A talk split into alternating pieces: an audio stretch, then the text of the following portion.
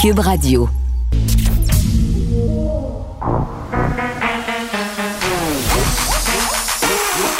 Elle a une opinion sur tous les sujets. Pour elle, toutes les questions peuvent être posées. Geneviève Peterson.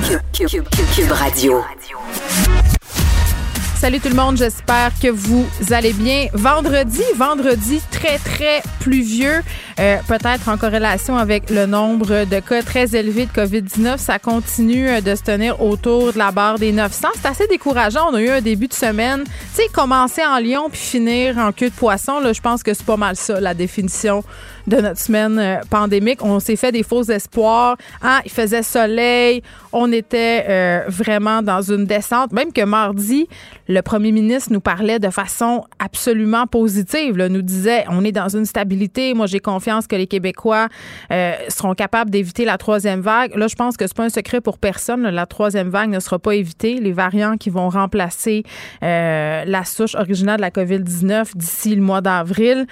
Euh, donc, je disais 950 cas, 7 décès. On vaccine majoritairement à Montréal. On voit que dans plusieurs régions du Québec, on a des cas aussi en hausse. Est-ce que ça serait une bonne chose d'aller porter des vaccins dans ces régions-là? Je pense que poser la question, c'est y répondre. Et hier, c'était jour de budget.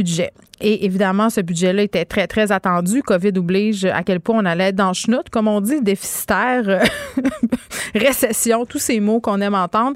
Euh, Puis, tu sais, bon, c'est vrai que c'est un budget euh, assez particulier, mais en même temps, euh, ce qu'il y avait un peu d'habituel, c'est que personne n'est jamais content totalement des budgets. C'est impossible de satisfaire tout le monde. J'ai bien l'impression quand on parle de budget.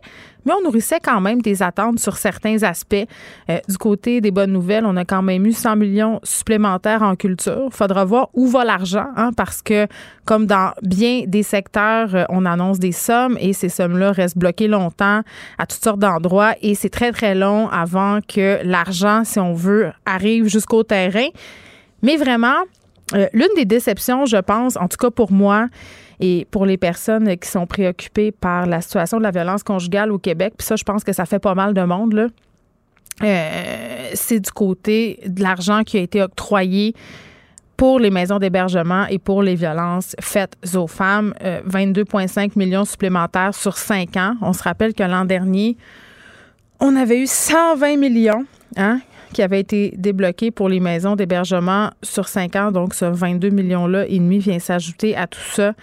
Euh, le budget Gérard qui prévoit 10,5 millions sur cinq ans en matière de conditions féminines. Et juste en passant, ce qui est assez particulier, parce que je pense qu'on a raté hier plusieurs occasions, dont celui d'envoyer un message clair sur la condition féminine, là, qui a retrouvé son budget pré-pandémique. Donc, euh, on le sait, on avait octroyé des sommes supplémentaires pour la pandémie, pour la condition féminine. Là, on est revenu au même stade où on était avant euh, la COVID et on octroie bon 8,4 millions cette année pour lutter contre les violences sexuelles et promouvoir l'égalité homme-femme. Et euh, Éric Girard est allé euh, de déclaration concernant la violence faite aux femmes. Je vais en parler avec ma prochaine invitée, Gaëlle Fédida, qui est coordonnatrice au dossier politique à l'Alliance MH2. L'Alliance MH2, ce sont des maisons d'hébergement de deuxième étape, deuxième étape pardon, donc qui sont là pour les femmes qui sont les plus susceptibles, malheureusement, d'être assassinés. Madame Fedida, bonjour. Bonjour. Bon, euh, comment vous avez réagi au budget d'hier?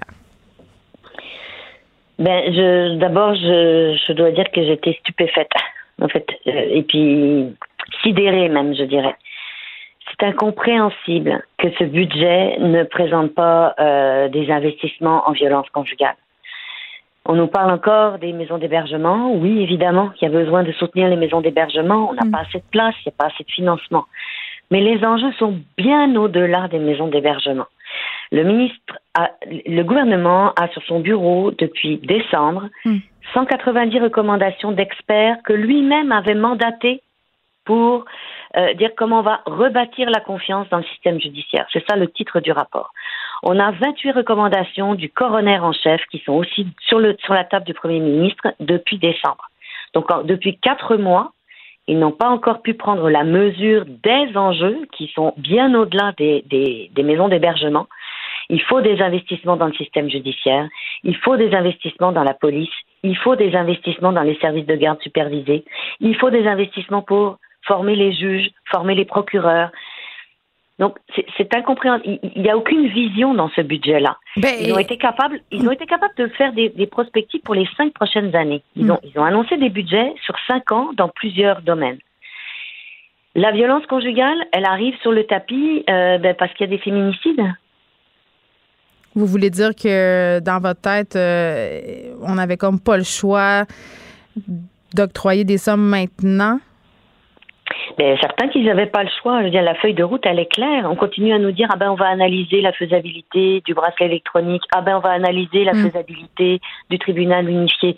Mais euh, tout ça, c'est dans les recommandations d'experts. Donc, est-ce qu'il faut encore 10 ans de plus? Ça fait déjà 10 ans, 20 ans qu'on dit ces choses-là dans les mm. maisons des maisons d'hébergement. Là, il y a eu tout un travail très orchestré euh, qui nous laissait vraiment entendre que le gouvernement voulait, voulait agir. Ben oui, puis moi, Madame Fédida, c'est pour ça que j'étais surprise parce que, bon, euh, Isabelle Charret, la ministre de la Condition féminine, Geneviève Guilbeault, vice-première ministre, ministre de la Sécurité publique, s'était prononcée quand même assez vertement mardi dernier, je crois. Euh, non, mais c'était mercredi, où, euh, bon, elle avait tenu une mêlée de presse, avait été questionnée sur la question de la violence conjugale, elle avait dit, ben on peut pas accepter ça ni comme gouvernement, ni comme femme, ni comme citoyen. Donc, à, mon sens, moi, j'avais de grandes attentes pour le budget, puis je me disais, bon, mais peut-être que si c'était pas prévu dans le budget original euh, là, ils sont retournés à la table à dessin, ils ont refait leurs calculs. Mais quand j'entends le ministre Girard dire, ben si on a besoin de plus, on verra. Euh, dans les recommandations du comité d'experts auxquels vous faites allusion, euh, c'était clairement mentionné qu'on avait besoin d'investissements structurants. Tout à fait. Puis c'est ça, c'est exactement ça mon point. Ils nous servent encore bon un, un plaster, mini plaster euh, avec 4 millions 5 dans les millions dans les maisons d'hébergement supplémentaires. Bon, il a répondu qu'il y a déjà des investissements qui ont été faits, ce qui est vrai. Les maisons d'hébergement sont mieux financées qu'elles n'étaient, mais on n'est toujours pas au bout du compte. Mm. Il manque des places d'hébergement. Il n'y a rien dans ce budget pour des nouvelles places en violence conjugale. On a parlé, on a parlé quand même d'un 70 millions supplémentaires pour de l'hébergement qui concerne les aînés, mais d'autres hébergements aussi. Est-ce qu'on pourrait penser que vous êtes là-dedans? Ben, j'espère, mais ça c'est des ça, c'est des annonces du ministère de la santé. Donc ça veut dire qu'éventuellement, si on a des unités pour construire avec le ministère de l'habitation, le ministère de la santé sera capable de donner les services à l'intérieur, de fournir l'argent pour les services. Donc effectivement, moi j'espère bien que là il y a de l'argent provisionné pour des services, y compris en hébergement de violence conjugale. Mais sauf que des nouveaux services d'hébergement, ben ça prend d'abord des murs avant de pouvoir avoir quelqu'un dedans à dormir. Mais vous, vous en attendez de ces, ben vous en attendez de ces unités-là depuis très longtemps, là? Nous, on en attend 106. Puis là, dans le budget, ils en annoncent 500 en tout pour l'ensemble du Québec. Mais ça, ça, ça concerne l'ensemble des problématiques de logement social. Il y a d'autres, il y a d'autres enjeux que la violence conjugale. Il y a des personnes aînées, effectivement. Il y a des jeunes. Il y a des, il y a des personnes qui ont des, des difficultés euh, mmh. ou des enjeux de santé mentale ou de handicap. Donc, je veux dire, le, besoin, il est nommé par nos collègues du FRAPRU à 5000 unités par an. Là, on en trouve 500 dans le budget. Alors, oui, j'espère effectivement qu'une certaines de ces unités-là vont arriver en violence conjugale, mais on n'est tellement pas à la mesure de l'enjeu, là. C'est ça, pour moi, qui est mm. flagrant dans ce budget. C'est ça qui me choque le plus.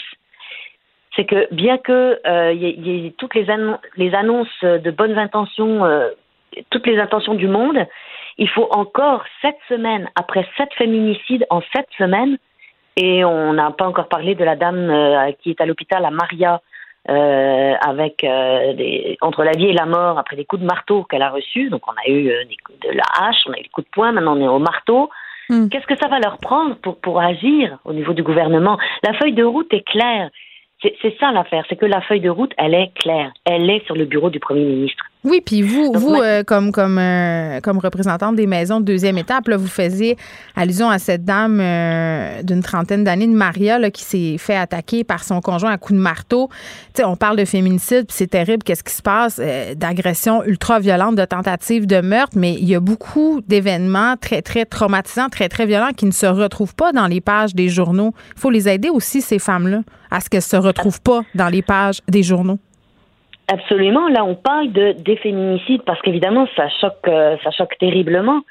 Mais cette féminicide, ça veut dire combien de milliers de femmes qui sont terrorisées chez elles, qui subissent au quotidien euh, le harcèlement, les viols conjugaux, le, le, la, la, violence économique même, et les enfants qui sont aussi euh, dans ces foyers violents. Qui sont pris là-dedans.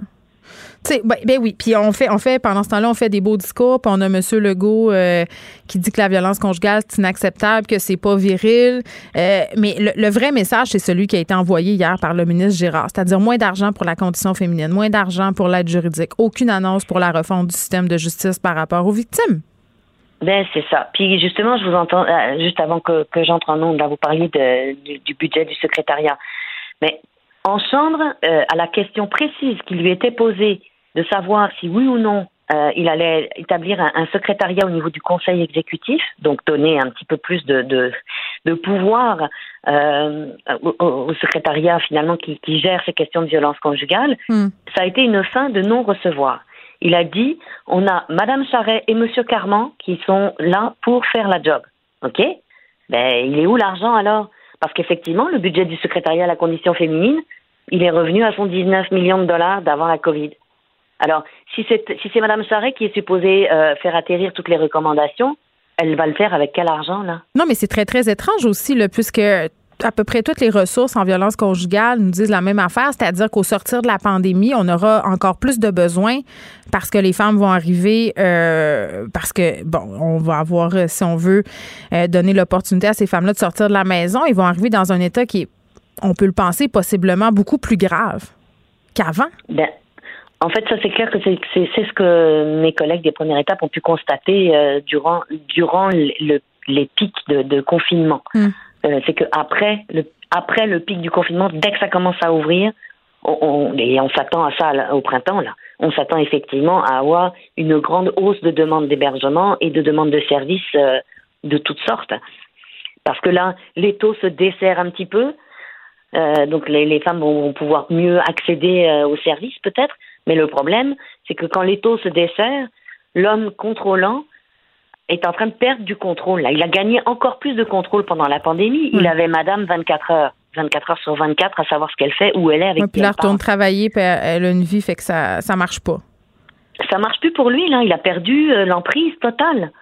Et c'est là qu'on voit des féminicides euh, survenir, justement. Moi, une affaire que je comprends pas, Madame Fédida, puis vous allez peut-être pouvoir m'éclairer. Là, quand j'entends Geneviève Guilbeault, euh, puis même Isabelle Charrette aussi, là, qui euh, est beaucoup là-dedans, là, puis je veux pas parler de cassette, mais c'est quand même de ça un peu que ça a l'air. Répéter qu'il y a des ressources, répéter qu'il faut pas hésiter, si on est une femme violentée, à sortir de son milieu, à, aller demander de l'aide. Ça, ça, je comprends, là, puis c'est vrai qu'il faut pas hésiter, puis il y, a des, il y a des lignes téléphoniques, il y a des choses. Mais quand je les entends dire qu'il y a de la place, puis qu'il y a de la place pour tout le monde, il me semble que moi, c'est pas ça que j'entends du milieu quand, quand, je vous parle, puis quand je parle à Manon Monastès, on me dit qu'on est, on est obligé de retourner des femmes dans leur milieu violent quasiment. Comment ça qu'il y a l'air d'avoir une si grande distorsion entre ce que le gouvernement dit et le terrain?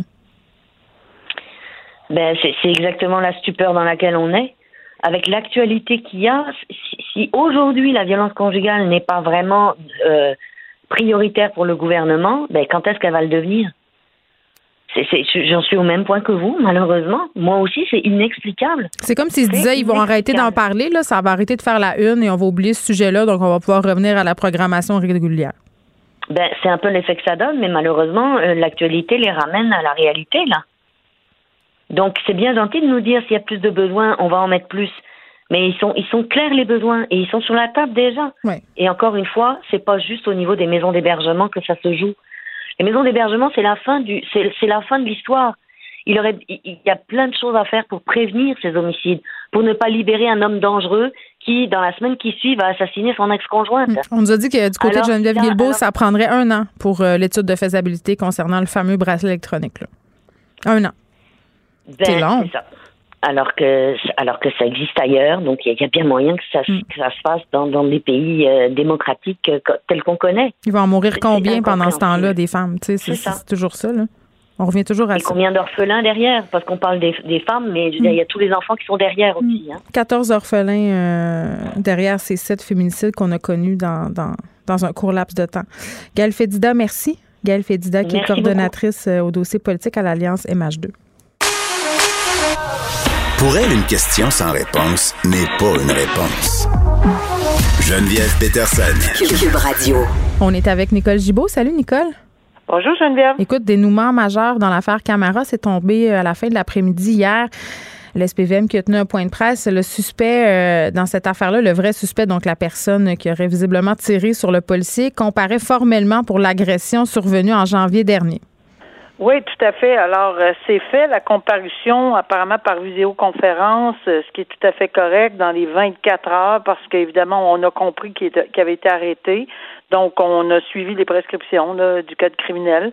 Et euh, c'est absolument important de le faire. On veut pas on veut pas échapper rien là-dedans à ce moment-là. Mm. Et des, des accusations extrêmement sérieuses, évidemment. Là, on parle de tentative de meurtre, on parle de voies de fait graves, de d'agression armée contre un agent de la paix, de désarmer un agent de la paix. Bon, enfin, euh, tu sais, il y a plusieurs de vols de véhicules également.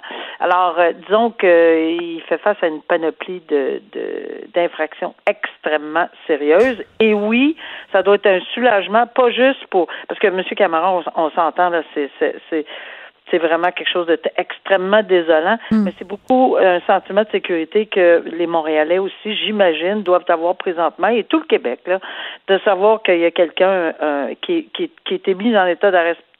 Et avec ce qu'on entend et ce qu'on lit, c'est qu'il semble y avoir une preuve, euh, ce qu'on dit là, d'ADN, la GRC est intervenue, il y aurait l'assistance de la GRC, etc. Puis, oui, le disque dur euh, de l'accusé euh, avait l'air de contenir pas mal d'affaires, si je me fie à l'article que j'ai lu. Mais un truc qui a attiré mon attention, Nicole, c'est que des membres de la famille de l'accusé étaient présents et sont inquiets pour la sécurité de ce dernier. On le vu un drapeau rouge disant, ben on pense que les autorités carcérales devraient le protéger. Qu'est-ce qui se passe dans ces situation-là où une personne euh, euh, est dans une situation délicate et où on craint pour sa sécurité s'il est incarcéré?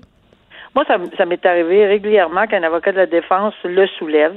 Euh, évidemment, ça venait soit de la famille ou de l'accusé lui-même, pour X nombre de raisons. ici, de toute évidence, pour l'ensemble de l'œuvre, il y a quelqu'un qui a été détenu, qui a été arrêté, détenu, Monsieur Camara, puis que bon, on a compris son histoire, mm. c'était assez lourd comme comme lorsqu'on entendait son témoignage là-dessus. Ensuite, évidemment, on pense au fait que bon, euh, on est dans un milieu carcéral, il y a une loi à l'intérieur, ça c'est ce qu'on m'a toujours dit. On va, on va, tous les experts le disent. Il y a une espèce de, de, loi à l'intérieur. Bon, il y a certaines choses sont acceptées, pas acceptées. Euh, bon, euh, peu, peu, importe les raisons. Mais euh, je me suis fait demander ceci. La seule chose qu'on peut faire, nous comme juges, mm tout au moins là, c'est de, de, demander d'être très diligent, de s'assurer. Puis on le fait souvent dans ces circonstances-là pour évidemment sonner l'alarme puis lever le drapeau parce qu'on ne veut pas qu'arrive quoi que ce soit, puis que parce que euh, l'institution carcérale non plus ne veut pas être euh, pointée du doigt s'il arrivait quelque chose. Euh, non, c'est ça. C'est dans ces circonstances-là. C'est une cavale de deux mois donc pour cet individu-là qui va quand même avoir une enquête sur remise en liberté. Puis évidemment, on, nos pensées vers M. Camara, ça, Camara, pardon, ça doit être quand même un soulagement pour lui aujourd'hui. Sûrement. Euh, ben, comme je disais, c'est un soulagement pour lui, sa famille, ses proches, euh, soulagement pour tout le monde, soulagement pour euh, la ville de Montréal, soulagement de savoir que on aurait, selon ce qui est ce qu'on voit là, c'est une preuve assez forte. Maintenant, hmm. c'est ce qui sera décidé, parce qu'évidemment, la présomption d'innocence oblige.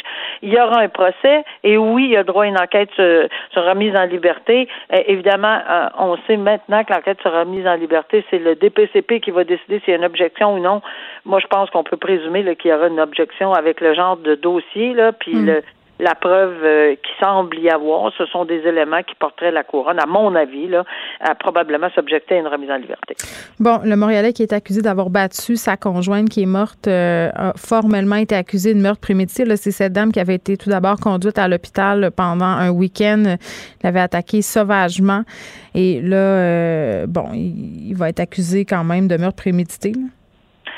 Oui, tout à fait. Puis euh, c'est parce que on sait qu'au début, c'était pas ce que ce qu'on envisageait. On espérait, je pense que tout le monde retenait son souffle mm. pour pas que cette personne-là devienne, si je ne m'abuse, la septième personne. Euh, le septième féminicide. C'est ça, le septième féminicide, puis un autre enfant.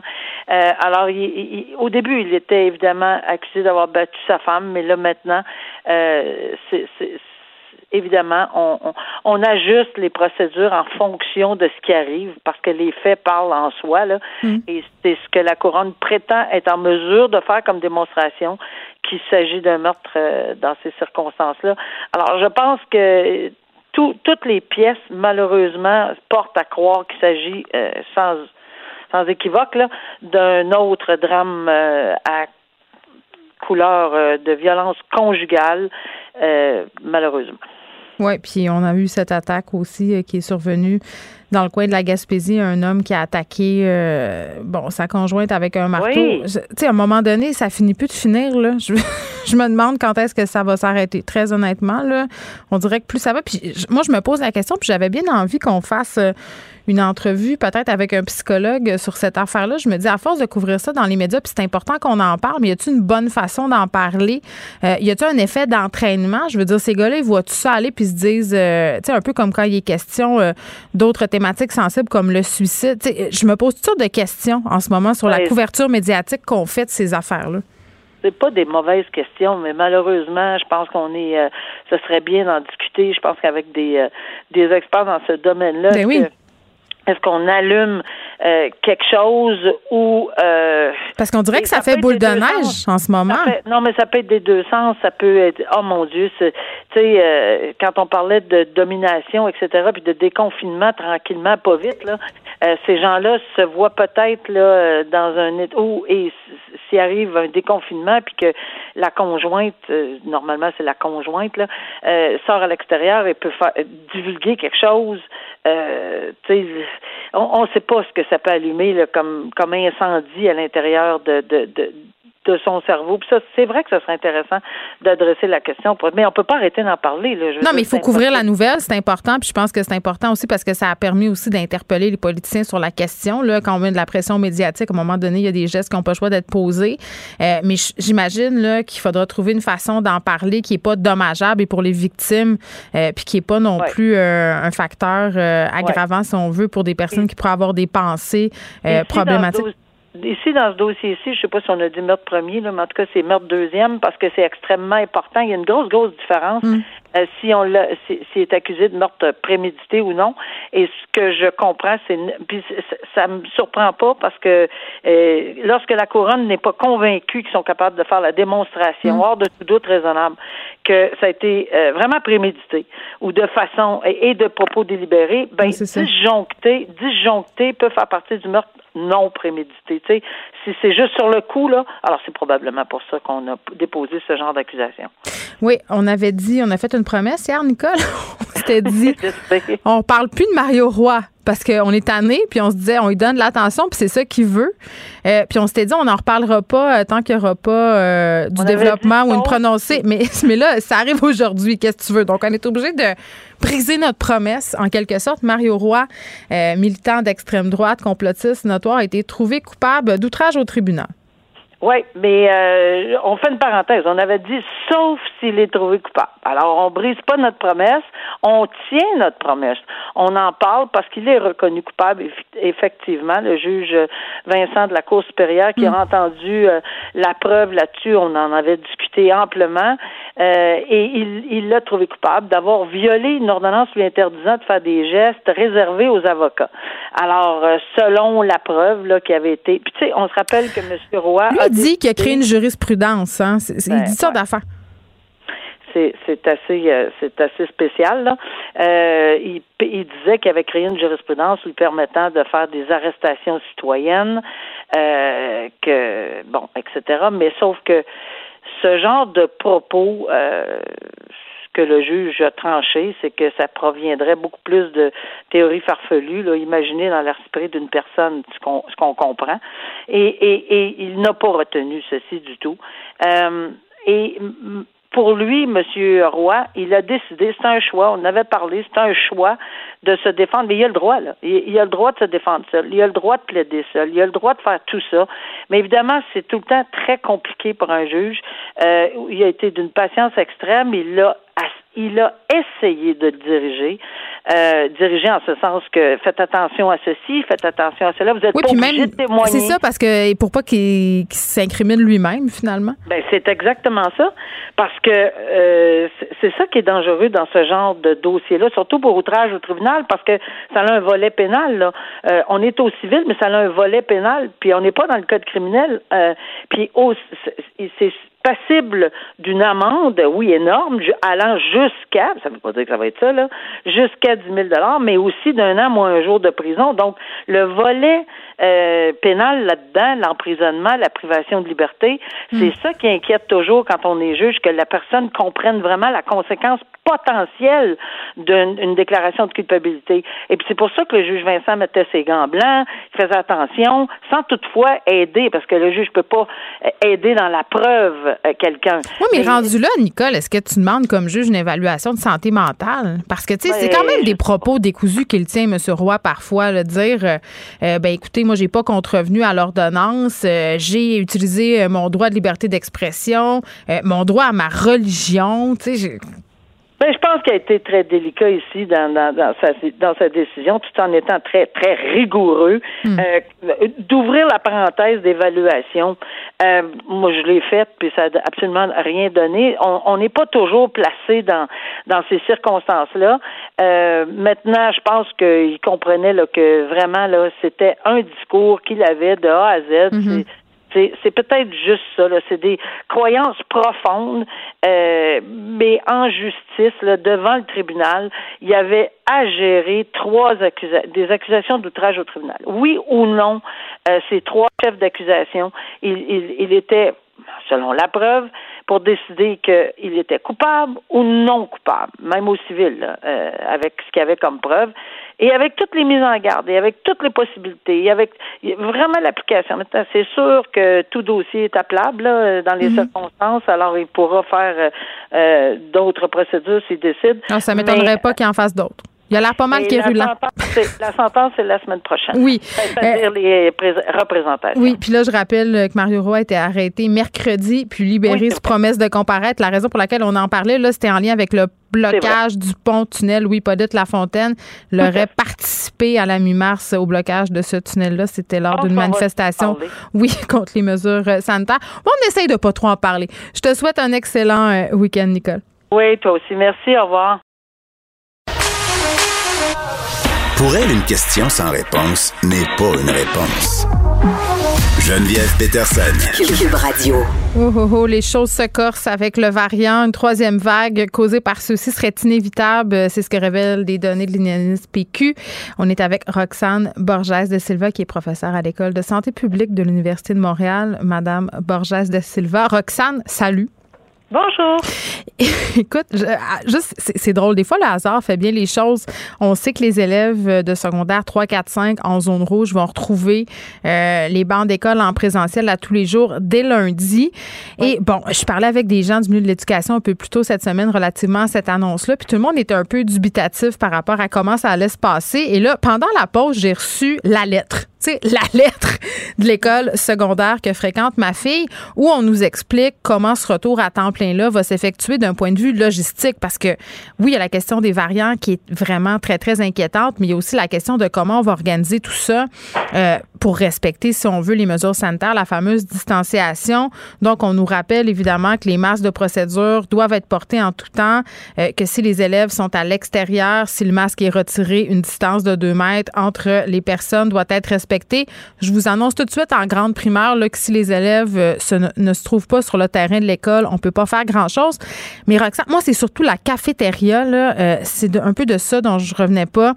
Euh, même si on a tous les élèves qui seront de retour en même temps, il n'y aura pas davantage de places octroyées dans les cafétérias. Donc, pour les prises de repas à l'intérieur, on dit aux élèves d'aller manger à la maison comme si c'était possible pour tout le monde. Quand tu es une polyvalente de 2000 élèves, les gens restent pas tous dans un rayon d'un kilomètre.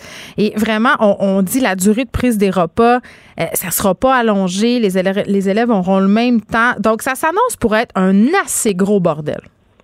Mais en fait, moi aussi, j'ai deux enfants, ben, deux jeunes, deux jeunes au secondaire, et j'ai reçu aussi les mêmes mesures. Et en fait, moi, je suis très inquiète parce que euh, dans le cadre de l'école de, de, mes enfants à moi, euh, ils vont rester dans les classes pour manger, puis ils n'ont même pas le droit de sortir pendant les pauses de la classe.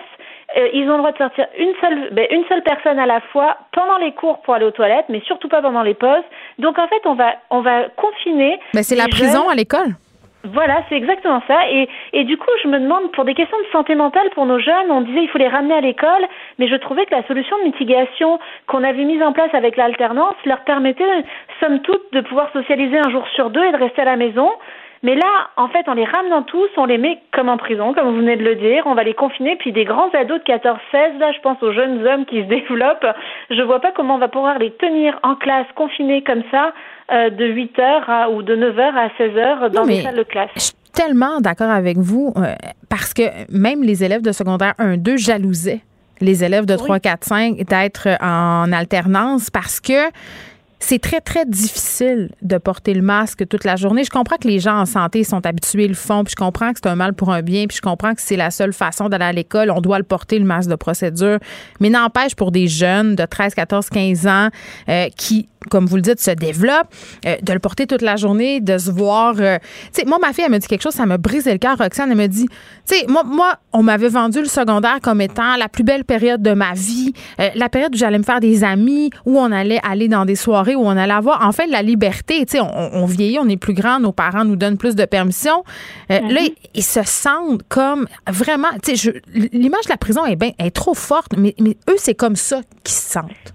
Absolument. Puis c'est pour ça que la question que je me pose, c'est dans ces conditions, est-ce que ça va réellement être bénéfique pour leur santé mentale à ces jeunes-là de se retrouver confinés dans des classes toute la journée sans pouvoir sortir aux pauses C'est ben, ça. Et les jeunes font preuve d'une très grande capacité d'adaptation et de résilience, plus grande même certaines, très souvent que les adultes, mais quand même les laisser dans en fait, je me questionne sur les, les, les aspects de santé mentale qu'on pourrait, auxquels on pourrait nuire, en fait, finalement, et peut-être la frustration qui va monter chez, ces jeunes-là qui ne pourront pas sortir des locaux et des classes. Mais avoir de la transgression autour des terrains de l'école, là où l'école n'a pas d'autorité. Puis, tu sais, moi, je me demande, sincèrement, là, ça sort d'où cette décision-là? D'un chapeau?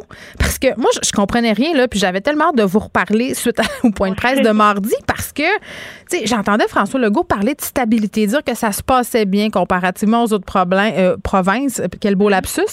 Euh, j'entendais M. Legault se montrer confiant, euh, dire hey, on va réussir à l'amoindrir peut-être la troisième vague si on continue comme ça. Je sais vraiment pas s'il dirait la même chose aujourd'hui avec les 900 cas, puis on, on, avait ça aussi hier. dans ce contexte-là, tout le monde le dit, les variants s'en viennent. Pourquoi on rouvre les écoles à ce point-là? Moi, je, je comprends pas. Mais c'est ça, je pense qu'on est de nombreux experts à ne pas comprendre, hmm. euh, puisque vraiment on a la chance de bénéficier des expériences internationales et de l'Ontario qui vivent euh, ben, assez mal la troisième vague et qui reconfinent particulièrement en Europe. Alors pourquoi nous, dans un moment où on sait que ça s'en vient cette troisième vague-là, que le variant va être de plus en plus prévalent selon les données de l'INSPQ hmm. qui sont sorties ce matin, euh, pourquoi on réouvre? C'est juste ouvrir plus la porte au virus de se propager, c'est lui laisser plus de place, c'est lui laisser plus de chance à nous mm. contaminer tous. Je ne le comprends pas moi non plus. Mais surtout qu'on a l'air de prendre des décisions politiques, pas des décisions de santé publique. On a l'Agence de santé publique du Canada, par ailleurs, qui a fait une mise en garde, euh, mise en garde contre un relâchement. On prône des mesures sanitaires strictes et chez nous, on, relâche les mesures sanitaires. Euh, par rapport aux variants, euh, Roxane, c'est quoi la situation aujourd'hui, à l'heure actuelle? Mais à l'heure actuelle, en fait, on a plusieurs variants sur le territoire euh, euh, québécois, euh, certains qui sont plus inquiétants que d'autres, mais celui qui est le plus prévalent, c'est le variant anglais. C'est un variant qui est beaucoup plus contagieux, donc avec un taux de reproduction de 1,3 à peu près, qui fait que ben, pour chaque personne qui l'a, 1,3 personnes vont l'avoir. Donc nos 900 cas d'aujourd'hui, vous, si vous me suivez par 1,3 tous les jours, vous voyez le nombre que ça pourrait donner très rapidement. Mm. Et ce qu'il faut savoir, c'est que ce variant-là donc est très contagieux et dans certains cas, en fait, on développe des, certains, des symptômes plus graves et on peut aussi en décéder un peu plus selon certaines études. Ce qui touche plus les jeunes aussi ou pas? Non, c'est ça. Alors là, ça c'est important de savoir, c'est que les jeunes sont, peuvent l'attraper, contrairement à la souche originale, beaucoup autant que les adultes, et peuvent contaminer les gens autour d'eux autant que les adultes. Mais par chance, les jeunes en bas de 18 ans, pour l'instant, il n'y a pas de données qui disent qu'ils développent de symptômes graves. Donc, c'est rassurant pour nos jeunes. Oui, parce que mais là, on voit passer toutes sortes d'affaires. Là, je suis contente qu'on fasse le point ensemble là-dessus, là, sur les mm. jeunes en particulier. Non, ils vont, les jeunes vont développer des symptômes légers. Par contre, les jeunes vont l'amener euh, chez euh, aux parents. Bah, Puis les ça. parents, 20-60 ans, pourraient développer des symptômes graves. Et en fait, ce qui est surprenant aussi, c'est qu'avec ce nouveau variant, le pattern, si je peux dire, de transmission, c'est plus euh, entre adultes. C'est maintenant, ça part de l'école, ça va dans les domiciles, puis dans les milieux de travail. Donc c'est pour ça qu'en fait, euh, la direction de santé publique de Montréal a décidé de vacciner les parents pour que ça s'arrête dans les domiciles, dans certains quartiers où le variant était très prévalent. Ouais, c'est plate que ça aurait été peut-être moins payant sur le plan politique de rétro-pédaler un peu comme on le fait à Noël parce que là, on a 30 écoles fermées dans le Bas-Saint-Laurent. Euh, Ça continue. Dans, ce- dans cette optique-là, rouvrir les écoles en présentiel pour tout le monde, rouvrir les gyms, les salles de spectacle, est-ce que c'est une bonne idée? Mais en fait, euh, moi, je, je suis préoccupée par l'augmentation des variants et donc je pense que j'aurais, moi, j'aurais attendu encore un peu avant de réouvrir pour s'assurer que on ait assez de personnes vaccinées pour pouvoir euh, justement euh, euh, faire face aux variants et à la propagation et à la contamination qui risque et à la transmission dans la communauté. Pensez-vous qu'on a cédé à la pression populaire? C'est une bonne question. Je je le sais pas et en fait ce que je en fait la, la seule explication que je trouve c'est que peut-être que le le gouvernement euh, se dit que les les 60 ans et plus ou 65 ans et plus étant vaccinés, on aura moins de décès dans cette tranche d'âge. Malheureusement, on connaît pas les effets et les symptômes. Mais en et- région, les gens sont pas majoritairement vaccinés encore, puis on le voit, là, les variants sont rendus un peu partout.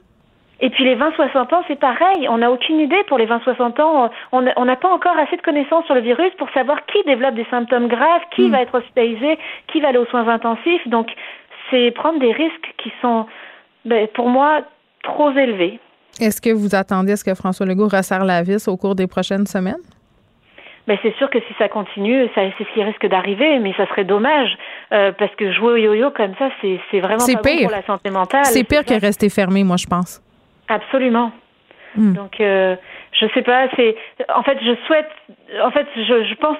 Je, en fait, je préférerais, je crois même qu'il euh, il annonce, admettons, dans les prochains, dans les prochaines heures ou les prochains jours, que finalement les secondaires vont rester à la maison Moi aussi. pour éviter euh, qu'on qu'on reparte la vague, euh, une vague, qu'on vive une vague très forte. Mais euh, j'ai du mal à croire qu'ils vont faire ça et je sais pas trop comment. Bon, on est rendu vendredi. Euh, Monsieur Legault, là, il s'est fait vacciner à 13h30. Donc, je, je pense pas qu'on est dans, ce type d'annonce. Euh, je voulais qu'on revienne, euh, Roxane, sur un article qui est paru dans la presse ce matin sur la violence dont font l'objet plusieurs experts, euh, des experts en santé, notamment sur les médias sociaux, des experts comme vous, depuis le début de la pandémie. Vous témoignez dans cet article-là. Est-ce que vous en recevez beaucoup des insultes, des messages de haine euh, des suites de vos sorties médiatiques sur la pandémie? Mais en fait, j'en ai re- j'en reçois beaucoup très régulièrement. Ah oui. Mais, mais je sais que vous aussi, vous en recevez pas mal. Ah oui, Euh, on peut dire ça. En fait, euh, c'est tant que ça c'est juste sur les réseaux sociaux, de manière très anonyme, puisque c'est souvent des comptes euh, qui n'ont pas réellement de nom et de prénom. Les têtes d'œuf, les faces de chat. C'est ça, ouais, c'est ça. Donc c'est pas tant inquiétant, euh, mais c'est juste désagréable. Donc euh, il s'agit de les ignorer et ça suffit. Par contre, il faudrait pas que ça aille plus loin, c'est sûr. Puis c'est quand même un affront à la science et, euh, et à la liberté d'expression aussi. Oui, mais en même temps, euh, je comprends qu'on dit on, on peut les ignorer, euh, puis à un moment donné, il faut pas accorder trop euh, trop d'importance à ça. Mais je lisais de vos collègues qui disaient ben moi j'ai songé à arrêter d'accorder des entrevues parce que j'étais tannée de subir ça, puis même certains se sont carrément retirés là. Oui, tout à fait. J'ai des collègues qui se sont retirés, qui étaient plus capables. En effet. Donc c'est ça, mais après ça nous affecte différemment, puis ça dépend comment ça se passe aussi et quel type de menaces on a eu. Moi j'ai j'ai eu des menaces très fortes à un moment où on a même fait, en tout cas où j'ai même dû le bureau des communications de l'université de Montréal m'a soutenu là-dedans tellement on savait plus comment gérer la situation, mais finalement ça s'est tempéré puis ça s'est calmé. Mais c'est sûr que j'ai des collègues qui ont dû vivre des choses peut-être même plus dures que moi. Avez-vous déjà eu peur pour votre intégrité physique? Je lisais euh, Olivier Bernard, le pharmacien, qui disait que lui euh, avait eu des menaces physiques, notamment lorsqu'il s'était prononcé, euh, entre guillemets, contre les injections de vitamine C là, pour les personnes aux prises avec un cancer. Non, j'ai pas eu peur pour mon intégrité physique et en fait, j'avoue que je suis heureuse que mes enfants portent pas mon nom, ils portent le nom de leur père. Donc du coup, ça permet qu'ils soient pas attaqués eux et c'est ça qui est plus important pour moi. Oui, moi, je, je me rappelle euh, en certaines occasions avoir dû téléphoner à l'école de mes enfants pour prévenir d'être vigilant. D'être vigilants parce qu'ils avaient été identifiés sur les médias sociaux, parce que des photos d'eux avaient circulé. Euh, par ailleurs, j'ai retiré absolument toutes les photos de mes enfants des médias sociaux depuis ce temps et quand je publie du contenu relativement à ma famille, maintenant, je censure leur visage. C'est là qu'on est rendu. Puis pour revenir aux experts en sciences, moi, ce que je trouve dommage là-dedans, euh, c'est qu'il y a peu de place pour les scientifiques dans les médias. Puis je trouve que la pandémie, vous avez fait une belle place. On a connu des gens, vous, on vous a beaucoup connu. Moi, je vous connaissais pas avant. Euh, mm-hmm. Puis, sais, vous venez quand même de façon régulière pour faire une certaine éducation. C'est utile, vous le faites euh, dans une certaine mesure bénévolement. Donc, je trouve ça dommage qu'à cause de ça, peut-être des gens aient plus envie de faire partie de la vie médiatique parce que des scientifiques dans les médias, on n'en a pas et c'est important parce qu'on le sait, c'est difficile, surtout en ce moment, pour les gens de départager les informations qu'on peut trouver dans l'espace public. Absolument. Et, et, en fait, personnellement, ça m'apparaît très important justement de, de donner les bonnes informations, les, les dernières études qui sont mhm. sorties et, ben et, de transmettre toutes ces connaissances-là. Et, et tant qu'on s'attaquera pas à mon intégrité physique ou à mes enfants, mais c'est sûr que je vais continuer parce que j'y attache énormément d'importance. Hmm. Mais on vous souhaite quand même euh, que ça se calme un peu. Euh, on nous le souhaite, en fait, on se le souhaite globalement.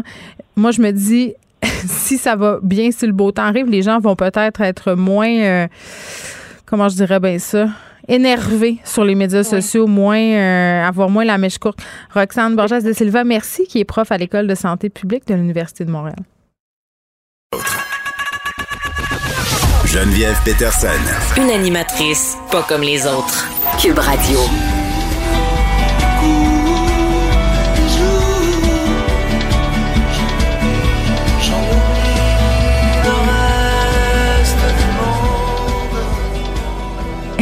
Élise Jeté est là.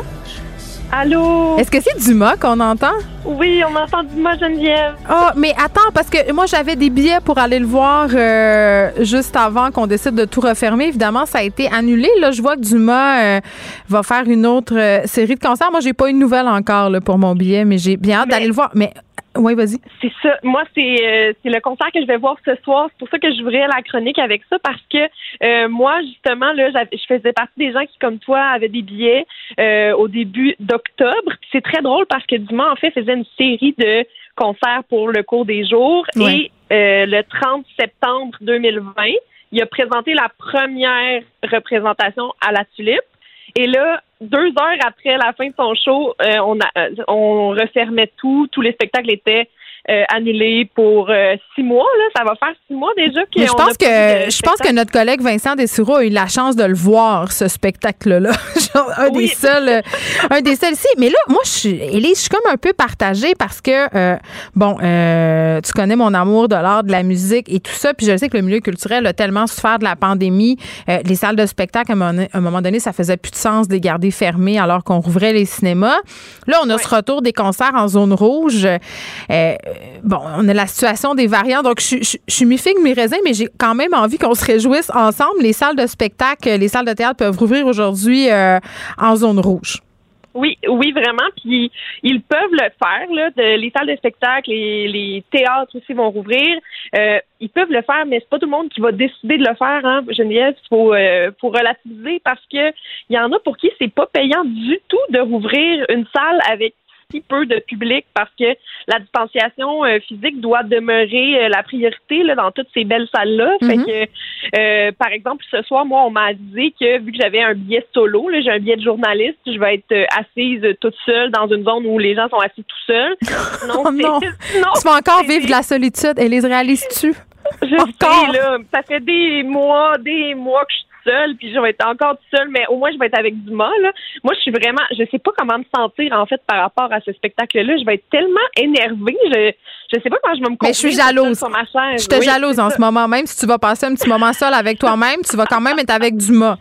Oui, exactement. Mais euh, il y a plusieurs salles. Tu sais, la tulipe, c'est quand même grand, donc ils peuvent rentrer là une bonne. Je sais pas combien de personnes exactement ils vont réussir à rentrer dans la tulipe, mais ils vont, ils peuvent rentrer beaucoup de personnes même s'ils sont distancés. Euh, par contre, mettons, tu prends une salle comme le Lion d'Or. Euh, en ce mhm. moment, moi, je suis sur le jury des Francs ouvertes, un concours de musique qui se passe durant quelques semaines encore, et les prestations, il y a seulement le jury qui est sur place au Lion d'Or parce qu'on a un papier spécial là, vu que c'est un tournage et les, les personnes finalement euh, qui veulent assister au concours, ben ils font virtuellement. Euh, par contre, là, on se disait, ouais, mais là, euh, on parlait avec les organisateurs, ils disaient, on va-tu avoir les dernières étapes du concours en présentiel, tu sais, Mhm. mais rouvrir le Lion d'Or pour des, pour euh, pour euh, ce concours-là, ça voudrait dire faire rentrer maximum 40 personnes. Ça, c'est pas rentable Euh, pour des salles, pour C'est des pas- promoteurs, c'est pour pas personne. Rentable, puis c'est c'est pas rentable, puis tu sais, le bar n'a pas le droit d'être ouvert, fait que c'est là. T'as pas le bar en plus pour faire un petit peu plus d'argent sur le côté, tu sais, fait que Non, puis les artistes vont pas payer pour aller travailler non plus, là, à un moment ben, donné. ça. Non, non, puis euh, les, les, fait que les salles de spectacle peuvent rouvrir à partir d'aujourd'hui, mais vont-elles toutes le faire? Moi, j'ai hâte Bon. de voir comment ça va avoir affecté l'industrie, puis euh, est-ce que tout le monde va avoir les moyens de rouvrir, tu sais? Ben oui, puis pour ceux qui vont décider de le faire, euh, qu'est-ce qu'on a hâte d'aller voir? Ah, ben là, il y a du vent, évidemment, là. Mais là, Du oui. vent, du vent, du vent. Et puis euh, là, c'est vraiment le fun parce que euh, il il y a encore d'autres représentations. Il y en a demain, dimanche, à Montréal encore. Euh, ça va se déplacer euh, à Québec euh, également en avril, puis il y aura quelques autres dates. Mais euh, il y a aussi Louis-Jean euh, Louis-Jean Cormier qui euh, va commencer une petite tournée euh, qui va finir chez nous un petit peu plus tard. Mais ce soir, il est à Trois-Rivières. Il va sortir un nouvel album le 26 mars. Le ciel est au plancher. Mm. Un hommage à son père décédé au, au début de le, juste, juste juste avant la pandémie. Oui, puis t'as vu peut-être 2020. t'as vu peut-être le vidéoclip là, qui a été lancé, je crois que c'est Oui, hier. oh mon Dieu, c'est beau. Chanson, magnifique chanson. Et Louis-Jean Cormier, c'est vraiment fa- c'est fascinant parce qu'il il chôme pas, il me chôme pas tant que ça. Là. Il a lancé en même temps une plateforme qui s'appelle le 360, qui est une plateforme d'écoute virtuelle où est-ce que c'est comme un fan club de Louis-Jean finalement avec plein de contenu là-dessus. Fait que lui, il va être à voir en spectacle présentiel aussi. Ariane Moffat va être au Corona le 1er mai, donc ça, ça s'en vient aussi un nouvel album qui va s'appeler Incarnat qui sort le 26 mars. Euh, puis d'autres plein, plein d'autres dates de spectacle de ce côté-là. Euh, du côté du théâtre, hein, moi je sais que t'aimes le théâtre comme moi. J'ai tellement hâte d'y retourner, là, plus que de voir des spectacles de musique, je dois l'avouer. Oui, ouais, mais du théâtre, ça fait du bien là, voir des gens Je le sais. euh, vivre. Tu sais, regarder des gens vivre. c'est- l'impression de passer du temps avec eux. Ben oui, ben pour vrai, oui. Fait que le Théâtre du Nouveau Monde euh, va nous présenter à partir du 4 mai, le 4 mai, le rêveur dans son bain. Et au, à la licorne, on aura euh, Guylaine Tremblay qui va faire son premier monologue. C'est une pièce euh, écrite par Steve Gagnon qui s'appelle Les étés souterrains. Bon, la pandémie partir, sera pas euh, venue à bout, euh, Élise, de, de la mode des monologues au théâtre, malheureusement. Non, je sais. Mais moi, je suis tout le temps fascinée quand je vois des monologues au théâtre parce que, tu sais, t'as personne pour te donner un break. Je comprends. C'est un peu comme moi à l'émission. Oui, exactement, exactement. Tu passes ça. Mais moi, je suis là. Exactement. C'est vrai. peu. Ouais, fait que ça, c'est le 30 mars que ça commence. Guylaine Tremblay, euh, seule sur scène. Euh, Il y a l'Orchestre métropolitain qui a annoncé qu'ils vont euh, présenter un concert là, à la Maison symphonique de Montréal demain. Euh, Il y, a- il y a plein de choses à voir. Là. On va pas manquer de, de choix. Bon, les artistes, euh, il y en a qui ont été super prolifiques pendant la pandémie. Tu parlais de Louis-Jean Cormier, là, qui s'est un peu, euh, je vais utiliser le mot réinventé parce que c'est ce mot-là ben oui, qui convient, mais, mais c'est pas le cas de tout le monde. Ils vont comment, nos artistes, un an Ah, ils, après? vont, ils vont pas bien, ils vont pas bien, Geneviève. Ils vont mal, nos artistes. Il y a Ça va peut-être donner des bons disques quand ils vont pas bien. Oui, je sais, mais tu sais, en même temps, ça va être des disques qui vont nous rendre pas bien parce Ouais, que ça c'est va ça. nous C'est un cercle conforter vicieux. dans notre tristesse. Ça va pas bien, là. Euh, Il y a un rapport qui a été dévoilé la semaine dernière sur la croissance euh, de la détresse psychologique, la, dispersa- la dispersion des emplois et l'exode des travailleurs, euh, travailleuses de la culture. Il y a comme plein de regroupements culturels, euh, dont l'UDA d'ailleurs, qui se sont comme rassemblés pour produire ce rapport-là. Puis on apprend plein d'affaires vraiment troublantes euh, là-dedans. 43% des répondants disent qui présentent des symptômes de dépression majeure, tristesse, mélancolie, déprime, perte d'intérêt pour le travail, passe-temps ou autre. Euh, 11,7% disent avoir eu euh, des pensées suicidaires Ouais. durant la dernière année. C'est terrible, là. C'est beaucoup, 11,7% tu sais. Puis euh, là, là on, je parlais avec ton recherchiste Frédéric avant d'entrer euh, d'entrer en Qui, nombre. qui ça? Ah, Frédéric. Ton recherchiste, Ah, le jeune celui-là. Frédéric, le jeune Frédéric, qui est là de l'autre côté de la vitre, là, avec toi. Puis, tu sais, on disait, ça va, ça va mal, le variant, les cas. Oh, euh, oui. C'est pas une belle journée aujourd'hui. C'est vrai. Euh, En plus, il nous à la tête. il nous à la tête, mais bon, OK, c'est ça, tout va mal, mais j'ai comme l'impression que les effets collatéraux de la pandémie sont rendus quasiment plus graves que les effets de la pandémie eux-mêmes. Tu sais, euh, il y a beaucoup. De, là, on parle. Ben, c'est quoi? C'est intéressant ce que tu dis parce que moi, j'entends de plus en plus souvent le commentaire suivant, puis ça me fait un peu peur. Euh, les gens se disent, ben, coudons là, euh, ok, on va la vivre la pandémie là. On, faites de quoi, rouvrez les affaires, puis assumons qu'est-ce qui va se passer. Puis je veux dire, je pense que les gens qui disent ça mesurent pas les conséquences de ce qui pourrait se passer si on décidait que ce soit le free for all. Mais il y a une espèce de ras-le-bol généralisé. Puis c'est vrai qu'à un moment donné, ça nous tape sur le moral. Puis tu sais, on avait... Ici, on, c'est à peu près les seules relations humaines qu'on a, là, pour vrai, ici à Cube Radio. Là. Moi, je viens chaque jour avec les collègues ici, Sébastien, Fred, Luc, euh, Carl, on parle. Puis tu sais, on se disait un peu tantôt avant l'émission, on se disait euh, c'est fou parce qu'on se rend compte, tu sais, là, on est dans une espèce de tunnel. Aujourd'hui, c'est plate, les nouvelles. On a beaucoup de cas. Et la question des variants, c'est inquiétant. On se demande pourquoi on a allégé tout ça, mais c'est fou comment on devient résigné. ça, c'est inquiétant. Tu sais, qu'on se dit, bon, ben, écoute, on sait ça, on va se reconfiner, puis ça va être ça, puis que ça, ça nous ça nous fait presque plus rien. C'est triste, c'est éminemment triste et c'est très inquiétant. Mais tout à fait. Puis moi, j'appelle ça être, j'appelle ça être au neutre. J'ai l'impression que depuis quelques semaines, je me sens comme rien ne me fait chaud, rien ne me fait froid. Là, je suis comme. On a comme plus euh, d'émotion. Je, suis un peu au neutre. Euh, tu sais, on dirait que je crois plus au bonheur, comme je crois plus au malheur. Tu sais, il n'y a plus grand chose qui me qui, vient On s'excuse tout le monde, hein? J'espère que vous fiez pas sur l'émission pour vous remonter le moral. non, mais sans joke, mais ça fait du bien de se dire ça parce que c'est pourquoi ça fait du bien? Parce que je pense que tout le monde un peu expérimente ça en ce moment, cette espèce de sentiment d'inquiétante étrangeté-là. Puis, tu sais, ce nouveau normal-là auquel on est en train de s'habituer, c'est le fun de se refouetter un peu puis faire, hey, pour vrai, là, ça sera pas de même tout le temps. Puis là, on, est un peu résigné tout le monde, mais il faut attendre encore un peu pour voir ce qui va se passer. Euh, mais je veux qu'on revienne euh, tantôt, je disais le mot réinventer, j'aille ça. non, mais ils n'ont pas le choix, les artistes, de le faire. Puis une des façons qu'ils ont trouvé, c'est de faire des spectacles virtuels. Tu sais, c'était le gala des Oliviers euh, cette semaine. Puis on a récompensé euh, des humoristes qui se sont illustrés, là, notamment sur euh, Internet. Je pense à Madame Arnaud Soli. Il y a des artistes aussi, des musiciens, des chanteurs, des chanteuses qui ont fait des spectacles pendant la pandémie. mais ma question, c'était tout le temps, OK, ils font ça, mais, mais je comprends qu'ils font ça un, tu sais, euh, Damien Robitaille, c'est incroyable. Qu'est-ce qu'il fait en ce moment? Une chanson par jour à voix Let's Go, il se produit sur Internet. Euh, c'est pour garder un contact avec le public, faire parler de soi. Ça, c'est une chose. Mais, mais tu sais, pour gagner sa vie, payer son hypothèque puis remplir son frigidaire. Ben, c'est ça.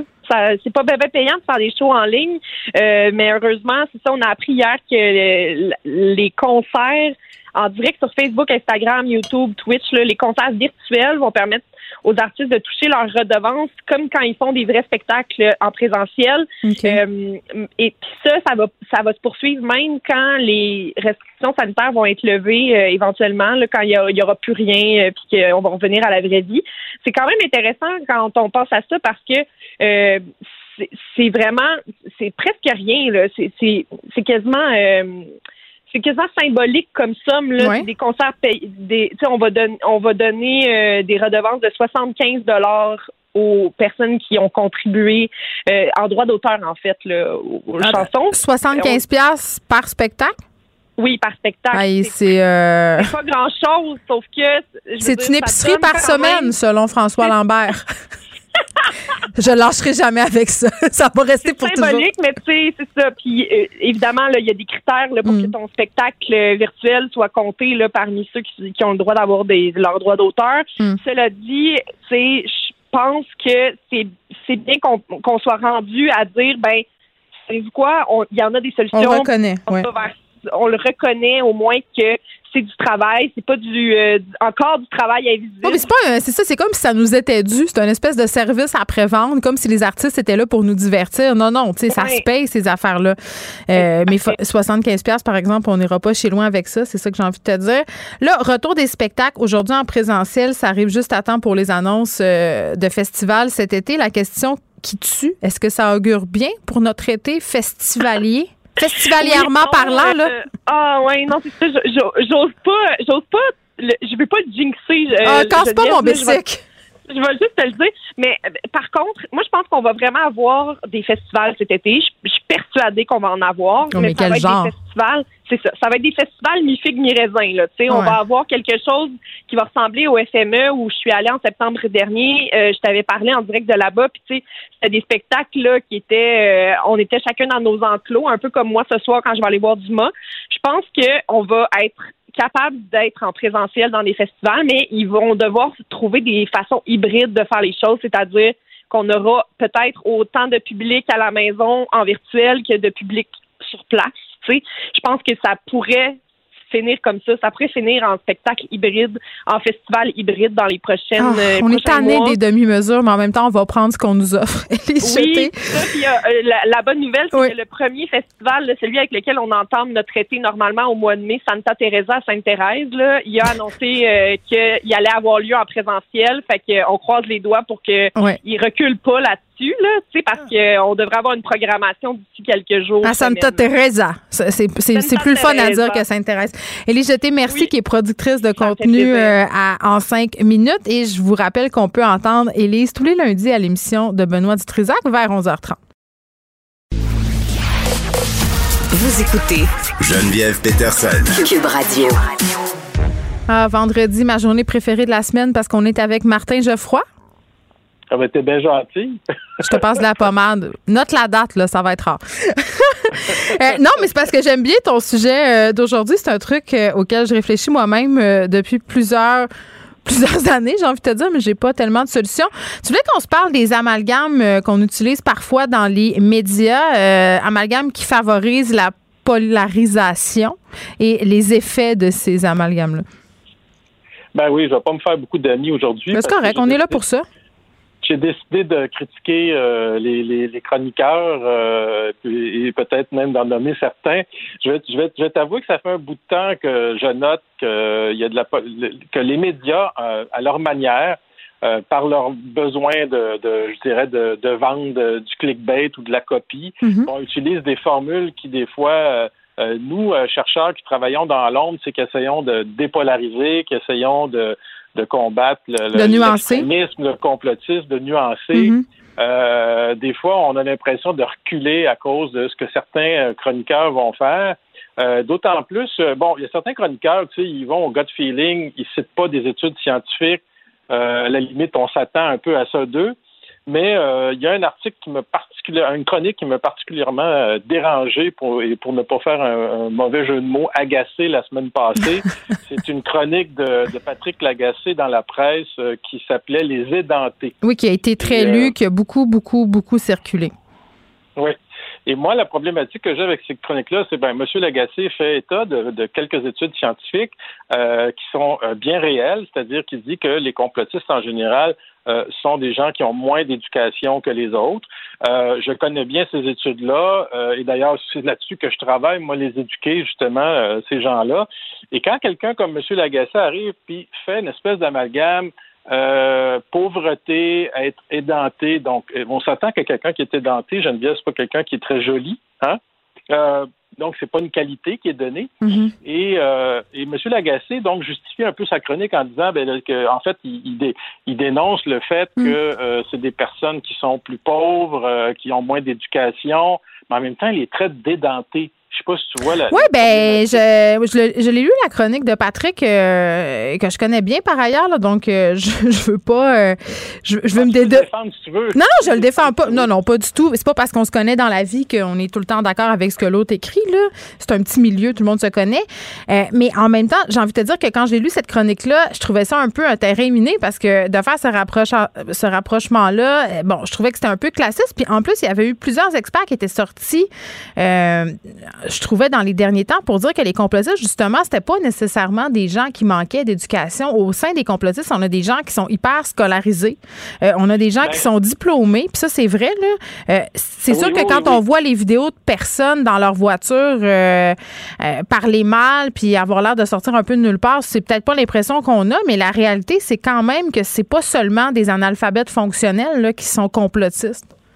Non, ce n'est pas seulement des analphabètes fonctionnels, mais à, la décharge de, de M. Lagacé, hmm. les études dont il parle, elles sont réelles. Ben oui. il, y a une, bonne partie quand même des, des, conspirationnistes qui sont des gens qui euh, n'ont pas, qui ont moins d'éducation. En fait, ce qu'on ce qu'on voit, c'est que les gens qui sont portés à croire aux théories du complot hmm. sont des gens en général qui ont moins d'éducation. Mais quand on fait de la science, c'est ça, on n'en fait pas euh, une globalité, c'est un certain pourcentage. Tu vois ce que je veux dire? Il y a des gens aussi qui sont très instruits, qui adhèrent aux théories du complot. Mais euh, les études ont montré que c'est une, certaine majorité, je te dirais 50 plus 1, là, tu sais, mm-hmm. qui, euh, serait, qui, qui aurait des problèmes en, éducation. Mais là, là où j'ai un problème, moi, c'est de donner des colibets. Parce qu'au début de la pandémie, M. Lagacé puis bien d'autres, ils disaient les coucous. Hein? Ben, les touristes tata aussi. Les touristes les coucous, euh, les édentés. Et là, ça, c'est repris euh, des deux côtés de la clôture en ce moment. Le édenté de M. Lagacé la semaine passée, il est repris par les anti- euh, conspirationnistes qui les tous maintenant dédentés et donc les fâche deux fois plus. Hmm. Et il est repris euh, par euh, des chroniqueurs comme Éric Duhem qui qui ben Éric Duhem qui est quand même l'aspirant-chef du Parti conservateur du Québec. Là, ce que j'ai envie de dire aussi, c'est que c'est repris puis qu'en même temps, puis Martin, on s'en est parlé toi et moi bien souvent. Si l'objectif c'est de rétablir un dialogue avec les gens qui sont en train de sombrer dans les théories du complot, c'est pas en les insultant qu'on y arrive. Exactement. L'image que je pourrais te donner, vu que je suis un éducateur moi-même, si je rentre dans une classe et puis je dis à un étudiant, ben toi, euh, tu es un édenté parce que tu es pauvre, puis maintenant je vais, puis tu manques d'éducation, je vais t'éduquer. Hmm. Penses-tu qu'il va m'écouter? Je pense pas. Ben, c'est qu'il est tout de suite sur la défensive. Tu viens de l'insulter. Ben, il est tout de suite sur la défensive, tu l'insultes et tout ça. C'est pas comme ça qu'on amène les gens. Mais mm. aussi, je pense qu'il y a un aspect spectacle là-dedans. Parce que moi, j'ai interpellé sur Twitter la semaine passée M. Lagacé mm. exactement avec cet argument-là. Il m'a totalement ignoré. Et il a préféré à la place débattre avec Éric Duhem.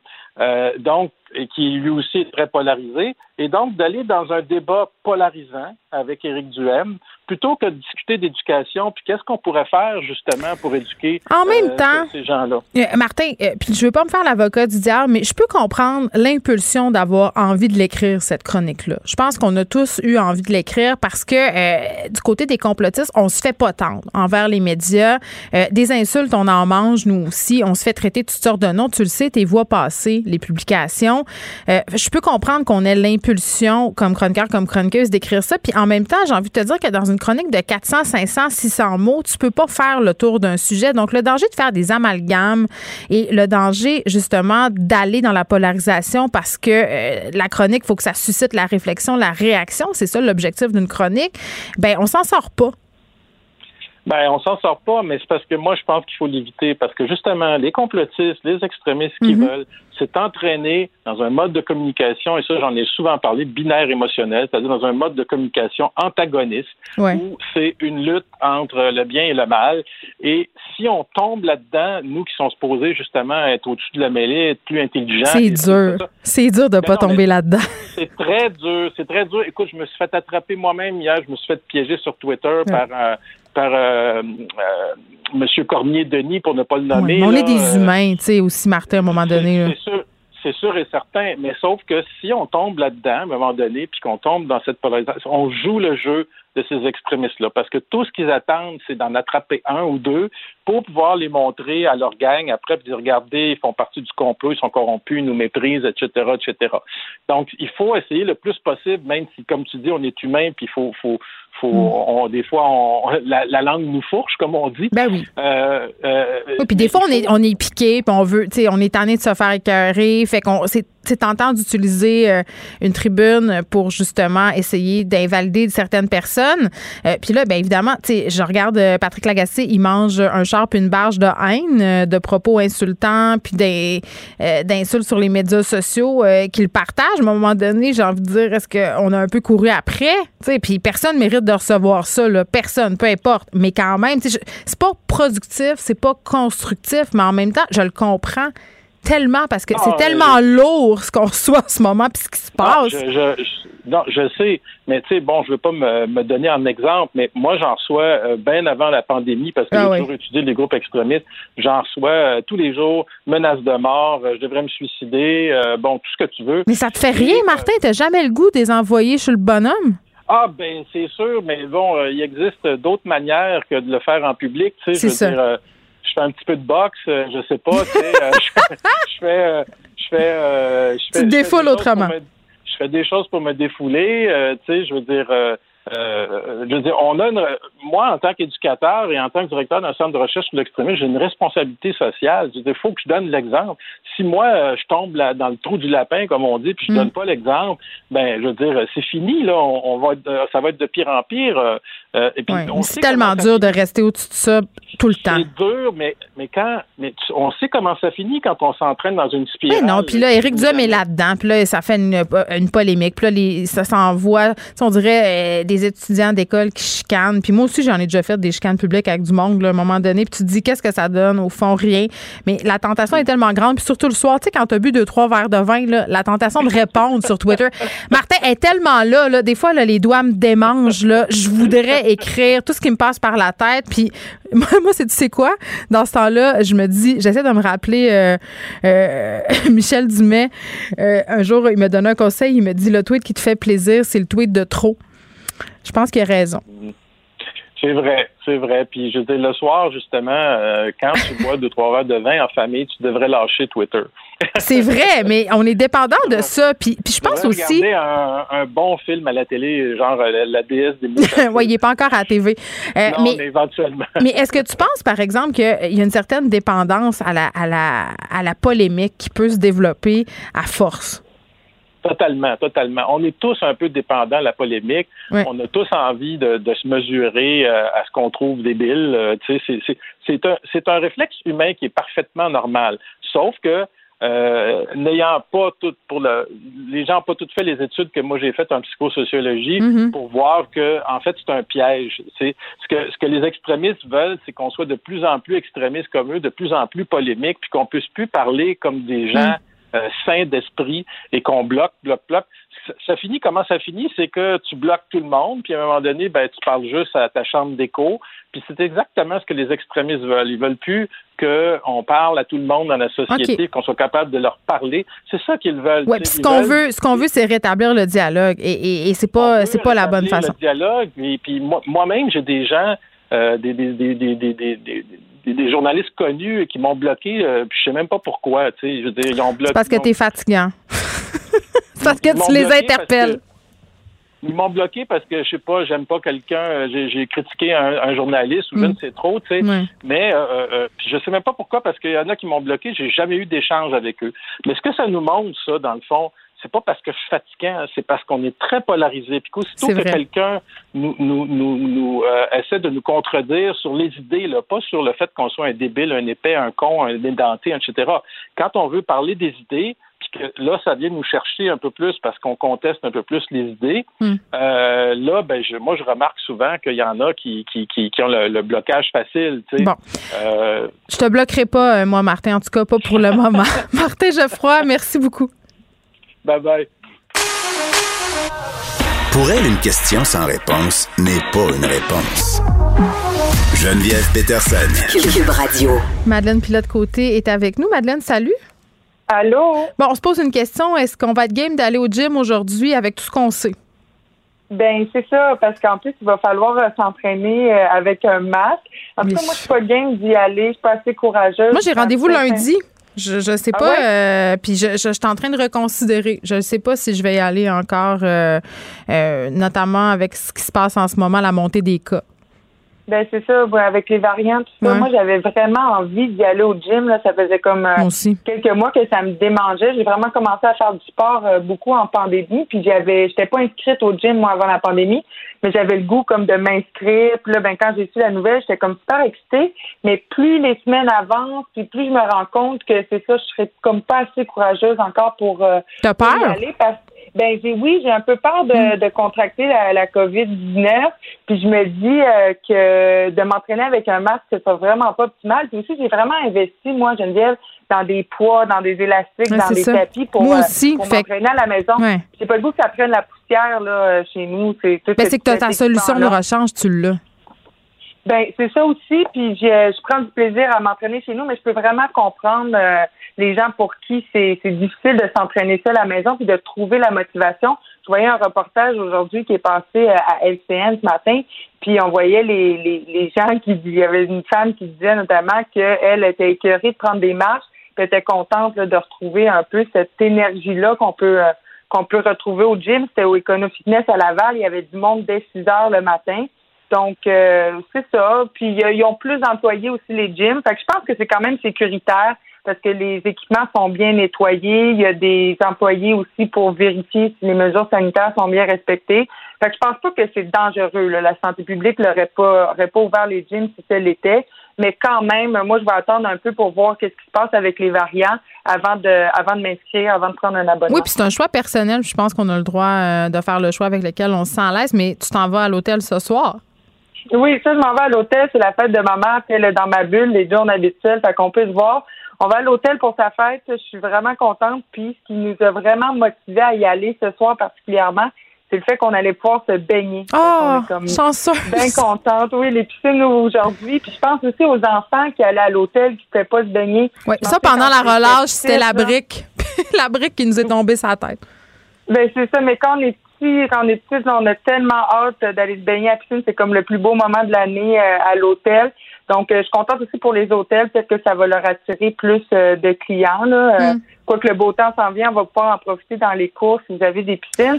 Mais euh, à l'hôtel, c'est vraiment un must, euh, vraiment un incontournable que d'aller euh, à la piscine intérieure ou même extérieure. Bon, je voulais qu'on parle d'une d'un article dans le Journal de Montréal. on a discuté quand même de ça pas mal cette semaine. La réalité rencontre la fiction dans plusieurs séries québécoises. Il a été question de violence conjugale. Puis, moi, j'ai été très, très marquée par L'amour est un grand A de Jeannette Bertrand. Quand j'étais jeune, j'écoutais ça avec ma grand-mère. Euh, il y avait des dramatiques, puis ça a été vraiment l'occasion pour le Québec de s'éveiller à certaines réalités dans ce temps-là. Puis j'avais été très, très marquée par l'épisode où on avait un mari qui battait sa femme. Je m'en rappelle encore.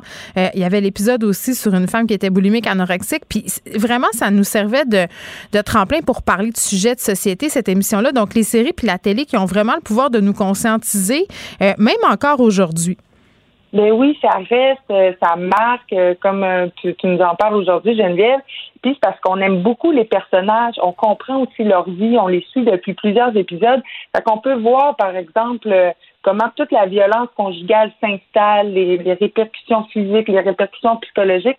Peut vraiment comme avoir un portrait général.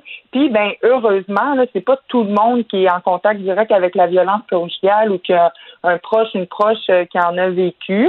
Et puis, euh, ben c'est justement les séries, les films permettent vraiment euh, de, de, comprendre comme les rois. Les dynamiques. les dynamiques, toute la complexité de, de, de ces dossiers-là, de la violence conjugale. Je regardais les beaux malaises cette semaine. Ça, c'est la série de Martin Matt? Oui, sur Internet. Donc, tu vois que je suis bien la TV. mais c'est ça, je veux, veux pas voler de punch à personne, mais à donné, Martin, il faut qu'il intervienne auprès de d'un de ses amis euh, qui, qui aurait eu des, des comportements euh, vraiment inacceptables mm-hmm. avec sa conjointe. Fait qu'on peut voir aussi euh, jusqu'où ça va, puis on peut voir aussi l'autre côté de d'une situation de même dans, dans, dans la série, on va avec cet ami-là dans un groupe de d'hommes violents anonymes c'est intéressant d'aller voir jusqu'où ça va, puis comment ça peut se régler, puis les impacts que ça a sur l'entourage aussi. Donc, euh, je suis, j'ai été euh, contente de voir ça, même si ça peut être vraiment difficile à voir, mais c'est important qu'on aborde ces sujets-là dans les. Oui, puis on a le temps pour le faire, puis on a le temps que ça soit peut-être en subtilité. Donc, c'était le cas pour les beaux malaises et pour aussi la série que j'aime beaucoup, M'entends-tu? Je pense que c'est la dernière saison. Euh, c'est sur Télé-Québec. Il y a aussi, je pense, les deux premières saisons qui sont sur Netflix. C'est une série euh, qui est pas mal euh, le fun à regarder. C'est assez cru, là, quand même. Je vous le dis, c'est assez rough, mais quand même, j'ai l'impression d'assister à de la vraie vie, ce qui est quand même rare en télé. on termine avec un petit clin d'œil au budget. On a, on a disséminé des grenailles pour la culture, 100 millions. Oui, c'est ça. Bon, la, culture attendait le budget avec impatience. Euh, mm. Il y a vraiment, il y a 147 millions de plus pour euh, relancer la culture. Mm. ça s'ajoute aux, euh, aux 483 millions qui étaient qui avaient déjà été annoncés pour aider la culture. Bon, c'est comme tu dis, c'est des grenailles. C'est, ben, c'est quand même des, des grosses grenailles, mais ça prendrait plus que ça. Mais tout le monde dit ça.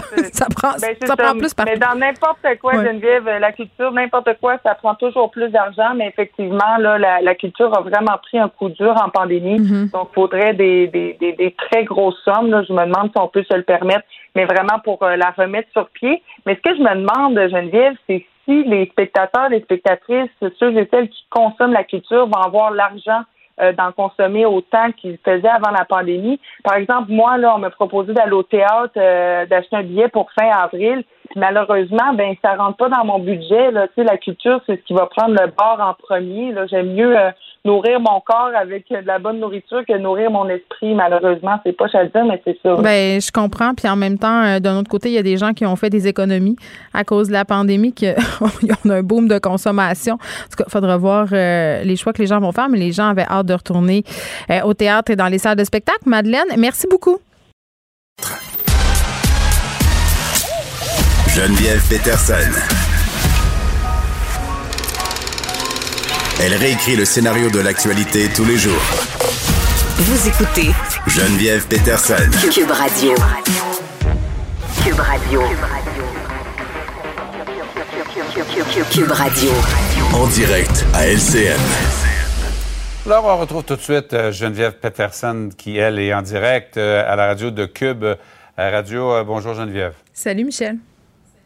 Alors, on va revenir sur le budget Girard, qui a déçu ceux qui attendaient plus d'efforts de la part de l'État pour lutter contre la violence. Ben oui, euh, il y avait de grandes attentes, surtout après la sortie euh, de la vice-première ministre, ministre de la Sécurité publique Geneviève Guilbeault, puis Isabelle euh, Charret aussi, la ministre de la Condition féminine, qui était en réaction évidemment par rapport à ces sept féminicides qui ont eu lieu au Québec en très peu de temps. puis tu sais, on a vraiment martelé de leur côté que c'était inacceptable, que c'était inacceptable comme société, que comme citoyen on pouvait pas accepter ça, que comme femme elle pouvait pas accepter ça, que le gouvernement pouvait pas accepter ça. Et j'avais vraiment l'impression qu'on avait mis la table pour des annonces, euh, sans mauvais jeu de mots, le musclé euh, hier. Et je dois dire que même si on a investi de l'argent, euh, c'était pas une terre en bois de bout, pour vrai. Puis ça me fait sursauter, notamment les propos du ministre Gérard quand il a dit, bon, la situation, elle est préoccupante. Puis je pense qu'il n'y a pas une personne au Québec qui trouve que la situation est, pas préoccupante là, par rapport à la violence conjugale. il a dit, si on a besoin des sommes supplémentaires, on les dégagera. Euh, c'est pas là, Michel, mais entre toi puis moi, euh, c'était clair qu'on en avait besoin des sommes supplémentaires et c'est ça qui a fait un peu euh, sursauter les directrices de maisons d'hébergement puis celles et ceux qui travaillent avec les femmes victimes de violences conjugales. Tu sais, on a eu ce rapport. Tu demandes de l'argent depuis longtemps, l'argent n'est pas là. là ben, écoute, la semaine passée encore, je parlais euh, avec des victimes puis avec des personnes qui travaillent dans les maisons qui disaient l'argent qui a été promis euh, la dernière fois qu'on a annoncé des sommes n'est pas encore parvenu dans certaines maisons euh, après quasiment un an passé. sais, Là, on nous annonce d'autres sommes. Ça va prendre combien de temps avant que cet argent-là se rende? Puis non seulement ça, j'allais te parler du rapport du comité d'experts qui a été remis en décembre. un rapport qu'on attendait depuis longtemps. Un rapport qui avait été commandé, je te le rappelle, parce que c'est important, là, par le mm. gouvernement lui même pour euh, essayer de voir qu'est-ce qu'on peut faire pour aider euh, par rapport à la violence conjugale. Et euh, le, titre de ce rapport-là, c'était rebâtir la confiance, rebâtir la confiance des victimes envers le système. Et ce qu'on demandait, c'était des investissements structurants. Puis c'est ça qu'on n'a pas fait hier. Et moi, c'est ça qui me déçoit. C'est sûr qu'il faut donner de l'argent aux maisons d'hébergement. Ça, il n'y a personne qui va s'ostiner. Mais maisons d'hébergement d'urgence, les maisons de deuxième étape, parce que les maisons de deuxième étape, elles sont importantes. Là. C'est là où se ramassent les femmes les plus susceptibles d'être assassinées. Ben ça fait des mois euh, qu'on attend des unités pour héberger ces femmes-là. Là, on nous a annoncé 70 millions en hébergement. On ne sait pas si ça vise euh, ces femmes-là.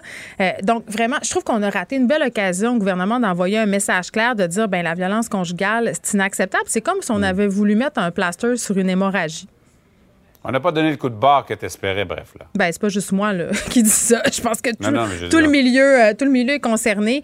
Euh, moi, j'avais vraiment des attentes. nous parles dans ce cas-là. Ben oui, ben oui. Puis on n'a pas donné ce coup de barre-là, puis on fait des investissements qui sont quand même mal. On n'a pas d'argent euh, pour la réformation, la réforme, pardon, du système de justice qu'on a demandé dans le rapport. On a moins d'argent pour la condition féminine aussi. Ça aussi, ça envoie un message. Là. La condition mhm. féminine qui retrouve le même budget qu'avant. On a une baisse de budget aussi pour l'aide judiciaire aux victimes victimes. Donc, tu sais, quel message on envoie? Dans le fond, on baisse les sommes dans plusieurs secteurs qui sont liés à la violence conjugale, aux violences faites aux femmes, à la condition féminine. Moi, ça me laissait dubitatif. Geneviève, toujours un plaisir. Salut, là. Bye, Michel. Geneviève Peterson, la déesse de l'information. Vous écoutez Geneviève Peterson, Cube Radio. Bon, c'est chose faite. Le premier ministre François Legault, qui a obtenu sa première dose de vaccin contre la COVID-19, va répondre à des questions euh, dans les prochaines minutes euh, lors d'une mêlée de presse. On va y revenir un peu plus tard avec Vincent euh, Dessoureau. Mais tout de suite, on a fait une entrevue avec Arel Méran, qui est un spécialiste de la récupération, qui nous parlait des conséquences. on a bifurqué un peu. On a parlé des conséquences du réchauffement climatique. On est venu sur le sujet de parler d'éthique, OK? Puis du fait que c'est en train de devenir vraiment un problème de santé publique. Et pour vrai, anecdote, là, quand on a tourné la déesse des mouches à feu euh, autour de Montréal, c'est là qu'on tournait les scènes de camp, les scènes qui étaient supposées se dérouler au Saguenay dans le bois. Oui, c'est une confession de tournage. les scènes de bois sont pas tournées euh, au Saguenay-Lac-Saint-Jean. Et vraiment, euh, quand j'ai reçu la feuille pour le tournage, j'étais catastrophée de constater qu'ils nous demandaient là, de porter des vêtements, chapeau, bas par-dessus les pantalons, les vêtements longs, du chasse-moustique, parce que le, le, terrain où on était était envahi par les tiques, ce qui n'était pas le cas. C'était vraiment nouveau euh, relativement à l'année de tournage, donc l'année passée. Et c'est vraiment euh, rendu inquiétant la situation des tiques au Québec. C'est presque un, cas de santé publique et ça touche aussi les animaux. Euh, vraiment, ça touche les animaux et on est en plein dans le temps où il faut commencer à y penser. Donc, j'ai eu l'idée qu'on en parle avec le docteur Luceno, que vous connaissez, qui est médecin vétérinaire et qui est aussi fondatrice du magazine web Flair et compagnie. Docteur Reynaud, bonjour. Bonjour Geneviève. Bon, euh, c'est le temps de parler d'éthique. Ça a l'air tôt dans l'année, mais pas tant que ça. C'est en plein le moment où on se pose la question est-ce qu'on doit faire euh, immuniser entre guillemets notre animal? Oui, les tiques sont actives dès qu'il fait 4 degrés Celsius. Ça, c'est très bien étudié. Donc, les tiques, tout l'hiver, elles ont été en dormance et là, elles se réveillent et elles ont faim. Très faim. Et en plus, on est dans une période de l'année où est-ce qu'on passe facilement en haut, en bas de 4, il y a des variations de température. Donc, les tiques on se réveillent, veulent manger, retombent en dormance et tout ça les excite et leur donne faim. Donc, il y a beaucoup de cas de morsures par des tiques à cette date de l'année. Oui, on en voit beaucoup, beaucoup. Mais oui, puis c'est inquiétant là, parce que ça nous fait peur, euh, notamment à cause de la maladie de Lyme. On va y revenir, mais c'est quoi la situation actuelle au Québec par rapport aux tiques? Il me semble qu'on en a beaucoup plus qu'avant et beaucoup plus au nord qu'avant. Exactement. Beaucoup, beaucoup plus. Si on pense, il y a juste une dizaine d'années, c'était une maladie qui était rare. Tandis que maintenant, des cas de tiques en clinique vétérinaire, on va en voir presque chaque jour. Hein. Encore aujourd'hui, j'ai eu un cas de chien qui était positif pour la maladie de Lyme. Ça s'est passé ce matin. Mm-hmm. Et c'est d'autant pire que l'année passée, avec la pandémie, plusieurs chiens n'ont pas eu leur prévention parce qu'on a été plusieurs mois à juste recevoir les cas pour les urgences, pour les maladies graves. Alors, on a beaucoup de patients qui n'ont pas été protégés. Donc, on craint une plus grande recrudescence de la maladie chez nos animaux domestiques. Donc, oui, avant, on voyait les tiques, ça a commencé, ça vient des États-Unis, c'est mhm. beaucoup des oiseaux migrateurs hein, qui les ont amenés, les tiques. Fait qu'on a commencé à en voir plus dans les cantons de l'Est. Puis ça a continué à monter, monter. Et maintenant, à Montréal, c'est endémique. Là. Sur le Mont-Royal, les gens qui vont se promener. Ah, pour vrai? Beaucoup, beaucoup. Ah oui, beaucoup, beaucoup de tiques.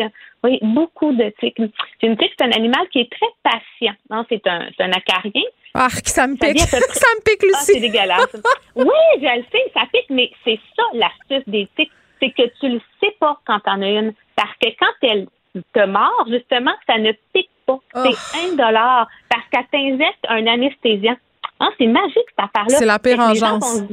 Ben oui, puis les gens vont dire, ben non, mon chien n'a pas de tic, il se gratte pas. Mais non. Ah, le fait qu'il faut que j'inspecte les enfants, le chien, quand on revient de se promener sur le Mont-Royal. C'est ça que j'apprends, là. Oui, les enfants, hein, ma, ma soeur, quand son euh, bébé, là, à un an, a eu une tique sur lui, alors, après avoir joué euh, dans le gazon. C'est beaucoup plus fréquent qu'on le pense. Et les gens vont aussi avoir l'impression qu'on la voit, la tique. On voit le stade adulte. Mais la tique, elle a trois stades. Elle, a à peu près trois, quatre ans. Elle va prendre trois repas de sang. Et ça prend toujours un repas de sang qu'elle prend sur un mammifère, une souris, euh, sur les humains. Ça aime le sang chaud. Et c'est toujours avec un repas de sang que ça lui permet de devenir à l'autre stade. Fait que le premier stade, c'est larve. Lui, il peut pas rien transmettre. Mais après ça, elle devient une nymphe. Puis une nymphe, c'est gros comme un grain de sésame. Ou tu sais, un maston là, au pavot, là, un grain de pavot, là, c'est gros comme ça. Donc on les voit pas en tout. Comment tu penses que tu vas trouver ça, une nymphe grosse comme une graine de pavot dans un chien noir tout poilu? Bon, là, il faut faire euh, le traitement. Lucie, mais moi, j'ai une question, là, parce que je suis, bon, je suis par une page de chiens sur Facebook un peu partout. Et là, il y a beaucoup de, discussions autour des traitements contre les tiques, euh, contre les parasites. Là, un, ça coûte super cher, puis c'est selon le poids du chien. Ça, c'est une affaire. C'est un, c'est le cas, c'est ça, que tu veux que je te dise? Ça coûte de l'argent, les traitements. Mais c'est controversé. Il y a plusieurs propriétaires de chiens qui ont décidé de plus en donner parce qu'on on rapporte des effets secondaires quand même assez importants. C'est quoi la réalité derrière ça? Des fois, je vais entendre des gens qui vont dire j'aimerais donner un produit naturel pour l'éthique. Moi, j'aime ça, les produits naturels. J'en utilise pour moi, j'en utilise pour mes patients, mais pas pour l'éthique. OK? Une tique, là, c'est pas une mouche noire que tu veux éloigner parce qu'elle est infatigante.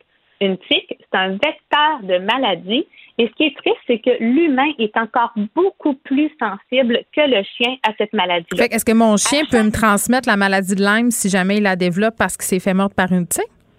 Non.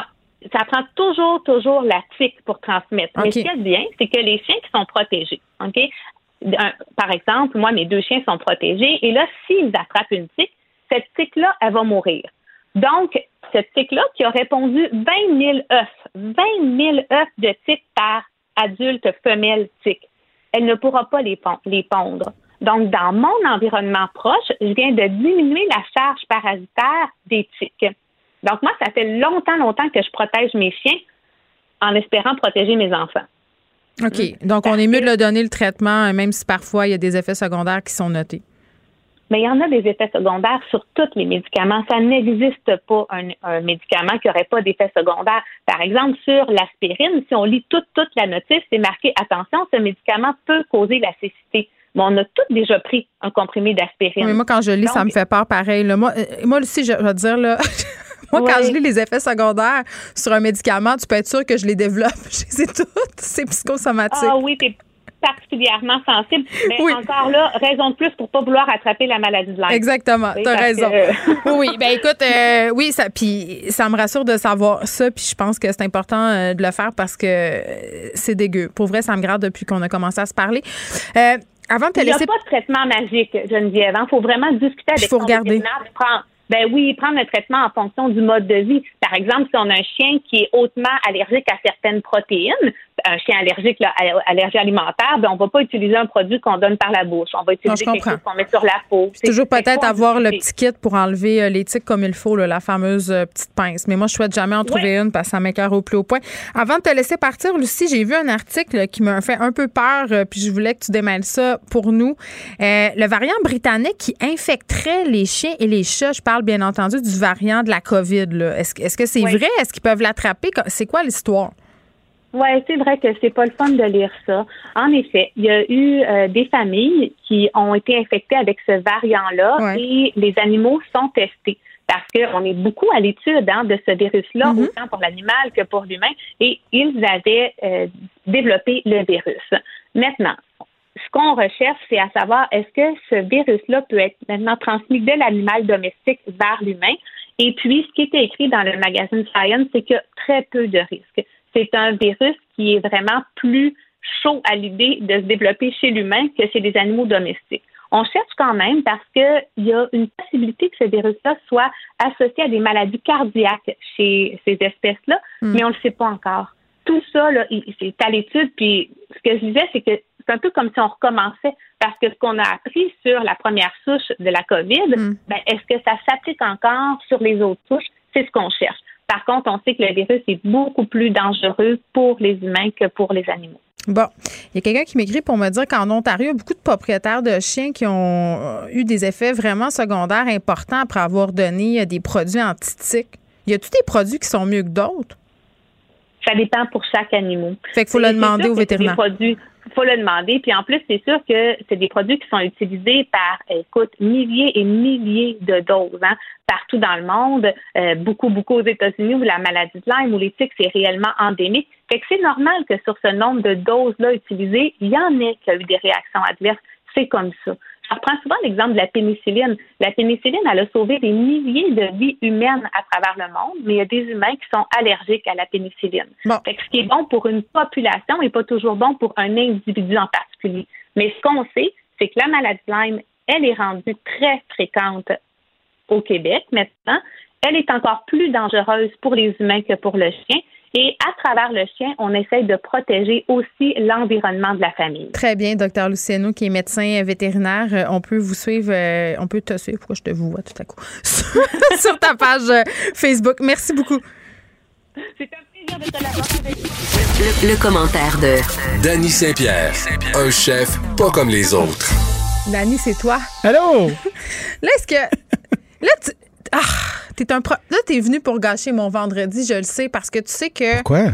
Ben, tu vas me parler euh, de crabe des neiges. Mhm. C'est compliqué cette année. Oui. La pénurie pointe à l'horizon. Tout à fait. Il y a des listes d'attente. Je le sais parce que euh, je suis une grande passionnée euh, de crabe des neiges en tant que en tant que personne excessivement privilégiée. Non, je te taquine, c'est parce que c'est mes parents, c'est de la faute de mes, c'est de la faute de mon père puis de ma mère qui faisaient des deals avec des usines de fruits de mer quand j'étais petite. Mes Ah parents, oui, hein? mais oui, mes parents euh, étaient experts en sinistre et puis les usines de transformation de fruits de mer, ça passe souvent au feu. Je sais pas pourquoi là, Euh, à cause de la machinerie, fort probablement. Tout à fait. Donc quand on allait faire les contenus sur la côte nord, euh, c'est-à-dire ma mère euh, recensait tous les équipements et tout ça pour pouvoir faire les réclamations aux compagnies d'assurance.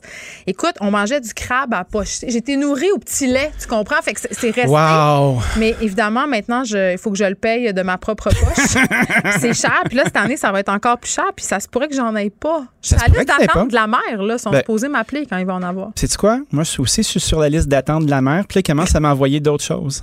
Ça, c'est toujours mauvais signe. Ouais, comme mettons des petites pubs. là. Qu'est-ce qu'ils m'ont envoyé? Ah, pas des bourgots. Va- ah, moi, des bourgots, là, Les je veux rien savoir. ben, OK, on peut-tu régler? J'aime pas ça, moi, des bourgots. C'est pas bon. C'est de l'escargot euh, qui goûte le caoutchouc.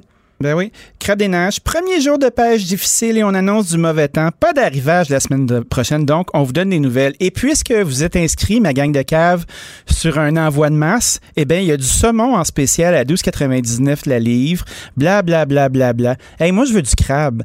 J'ai appelé mon ami Martin Thibodeau de chez Noref. OK? Parce que moi, j'ai un ami euh, avec qui j'étais à vendre la goberge? qui était. euh, il a pas fait ça. Non, non, non, c'est un, c'est un vrai de vrai. C'est un ancien chef, euh, travaillé dans plein de bonnes places, un moment donné, viré sa veste de bar, devenu euh, représentant.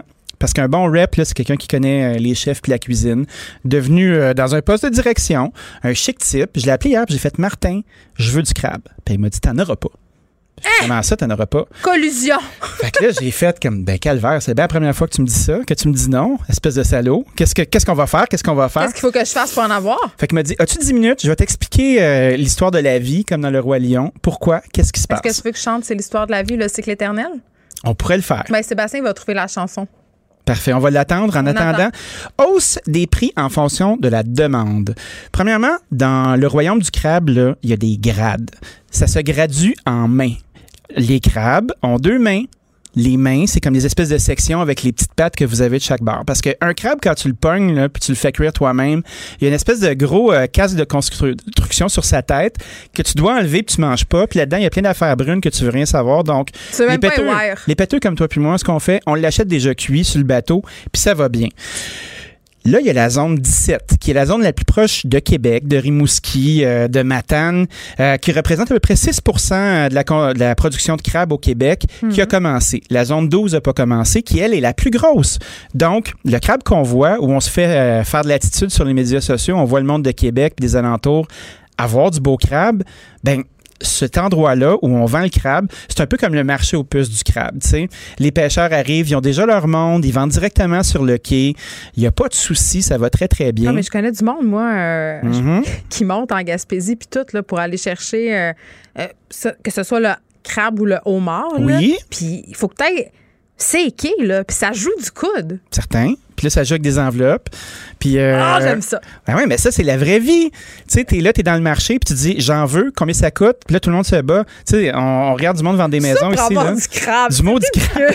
mais en même temps, c'est délicieux, tu sais. Mais oui. Après ça, je me suis rendu compte que la folie euh, de l'achat direct, c'est un truc, puis c'est une espèce d'illusion, parce que la vraie patente, c'est quand la zone 12 va embarquer. Puis ça, c'est la plus grosse. Par contre, cette année, il y a quelqu'un qui a décidé qu'il allait avoir 26% moins de, de droits de pêche dans les quotas. Pourquoi? Pourquoi? Ben, je le sais pas. Ah, là, je continue à fouiller. de la rareté, puis un engouement, puis... Je sais pas, mais en tout cas, il, va en avoir moins, puis ça, ça, représente 40 000 livres de moins sur le marché. Ben, c'est quand même euh, une quantité importante. Puis moi, je me pose la question pour les restaurateurs qui ont commencé à vendre du crabe pour Pâques. Euh, oui. Parce qu'on le sait, là, il y a des boîtes repas, mm-hmm. un peu une façon de survivre pour nos restaurateurs en ce moment. Oui. Des restos en ce moment qui proposent des beaux repas, euh, quand même pas donnés, là. Non. On nous propose du crabe des neiges. Là, pour ceux qui ont réservé ces boîtes-là, en tout cas, j'espère que ces restaurateurs-là ont des bons contacts. J'espère qu'ils ne passeront pas du crabe congelé parce que je sais pas si tu as oh. déjà mangé du crabe congelé. C'est là. C'est pas le fun. C'est déjà fait pogner une fois. Ben mon chum, pas moi. Moi, je me fais jamais pogner avec le crabe congelé. Euh, il est arrivé euh, à poissonnerie, puis la personne il a dit Ben non, on n'a plus de crabe frais, mais on a congelé. Fait qu'il a fait parfait, je vais en prendre. Euh, ça goûtait le divan pré-mâché. Ben, c'est parce que quand tu fais congeler du crabe, déjà, c'est une chair qui est cuite. Euh, du crabe, ça périclite très vite. Fait que la première journée que tu as avec ton crabe qui est déjà cuit puis tout ça, tu sais qu'il a été cuit le matin, il arrive euh, dans de la glace, il a fait un tour d'autobus ultra rapide, il s'est rendu chez vous, tu le manges là, c'est un truc. Tu le manges le lendemain, il commence déjà à perdre de l'eau. il commence à sentir un petit peu. Tu le mets dans des œufs, dans des croquettes, tu fais n'importe quoi. Oui, mais il y a des étapes. C'est ça. Puis le crabe, plus il vieillit, moins il est intéressant, puis plus il est fibreux. Ah, il se transforme en rip pressé à vitesse grand V. That's it. Moi, cette rip-là, je veux pas la manger. Elle m'intéresse pas. Je veux la belle patente. Oui, mais même les chats, les chats font Hey, tu nous habitues à du beau crabe, toi, maudit crotté. C'est terrible. J'ai les pires chats au monde. Je t'ai déjà dit. non. mais mes chats, moi, j'ai deux chats sphinx, pas de poils. Oui. Euh, fait qu'il relate avec le crabe qui a pas de poils, lui non plus. Non, mais c'est des terribles créatures. Pour vrai, là. Puis des fois, je, un moment donné, je m'étais dit Bon, mais je les aime, je vais les gâter, je vais leur donner une crevette. Non. Là, j'ai mis la crevette sur le plancher. Je me disais, ils vont se garrocher sa crevette comme, comme si c'était la fin du monde. Ouais. Écoute, il me regardait en me disant, excuse-moi, euh, c'est quoi ça? Pourquoi tu nous donnes ça? Là, il s'approchait. Là, il, faisait, non. Ben, rien, ça va. Ben oui, mais c'est une crevette, Danny. Ben, je sais. J'ai des chats, ça marche pas. Je veux dire, j'ai des chats. Je, euh, l'aurais sûrement mangé si j'avais été là. Ben, je sais. Même du, du style avoir été jeté par terre euh, par mes blancs chemins. Ouais, mais là, ben, par terre, moi, je pense que ça ne dérange pas. Les chats font des choses bien pires T'as pas vu mon parterre. Ah. Les trois enfants qui ont un plancher de cuisine. Ah, c'est sûr qu'il doit y avoir des belles petites surprises de cachet à gauche puis à droite. Matin, j'ai passé mes vidanges par la cuisine pour les rendre jusqu'en avant parce qu'il y avait de la neige dans le cours puis il y avait du petit jus. As-tu traîné ton sac? Il y a comme une traînée de, une traînée de jus. Je l'ai su après, mais c'était Oui, avec un vieux T-shirt qui termine en rotation. ben, c'est sûr que tu es très, euh, ouais, es très développement durable si tu prends un vieux T-shirt pour faire ça. On n'est pas capable d'avoir du crabe dans certains endroits qui sont fédéraux. Je sais pas pour vous là, mais moi ça m'a euh, ça m'a fait allumer une grosse cloche parce que nos fournisseurs euh, de poissons, surtout en restauration, nous, s'ils sont plus gros, si ce sont des gens qui vendent à des endroits euh, comme euh, des, plants de production ou des gens qui font de la transformation, ben il y a une norme qui s'appelle ACEP. Euh, c'est une norme fédérale. Puis, si t'es pas fédéral, tu peux pas vendre à d'autres endroits. Fait que quand on est rendu au temps du crabe où tout le monde s'en sac puis on veut juste du crabe, ben ils peuvent pas acheter. Fait que Noref fait ses breaks en ce moment peuvent pas acheter. Il faut qu'ils attendent d'avoir du crabe qui vient des usines, qui elles aussi sont fédérales, parce que sinon le stock peut pas rentrer dans leur maison. Est-ce que c'est vrai qu'on envoie notre meilleur stock au Japon puis en Asie? Je pense qu'on envoie beaucoup de stock au Japon puis en Asie. À l'addition, on avait fait un beau moment là-dessus avec euh, Richard Saint-Pierre, euh, qui était à la mer à l'époque, puis mhm. qui est maintenant un courtier en poissons qui s'appelle Bleu Marin, sa business familiale. Puis, il y a beaucoup de poissons qui s'en vont à New York, il y a beaucoup de poissons qui s'en vont euh, à Boston, qui s'en vont au Japon parce que le prix est meilleur et il est garanti. Parce que sinon, on se retrouve dans la même maudite situation de marché aux puces qu'on a même un petit peu avec la zone 17 où là, tu es là sur le quai en train de pédaler ton, ton flétan. Il faut avoir le temps d'y aller en plus, là. Ouais, tu sais, si, si, admettons, euh, les Japonais veulent acheter tes 12 flétans que tu viens pêcher, ils vont te les payer plus cher. puis tu les envoies là-bas, là, tu es là pour gagner ta vie. Là. Euh, probablement que le système est juste mal fait. Euh, peut-être qu'on les laisse pas assez pêcher de stock.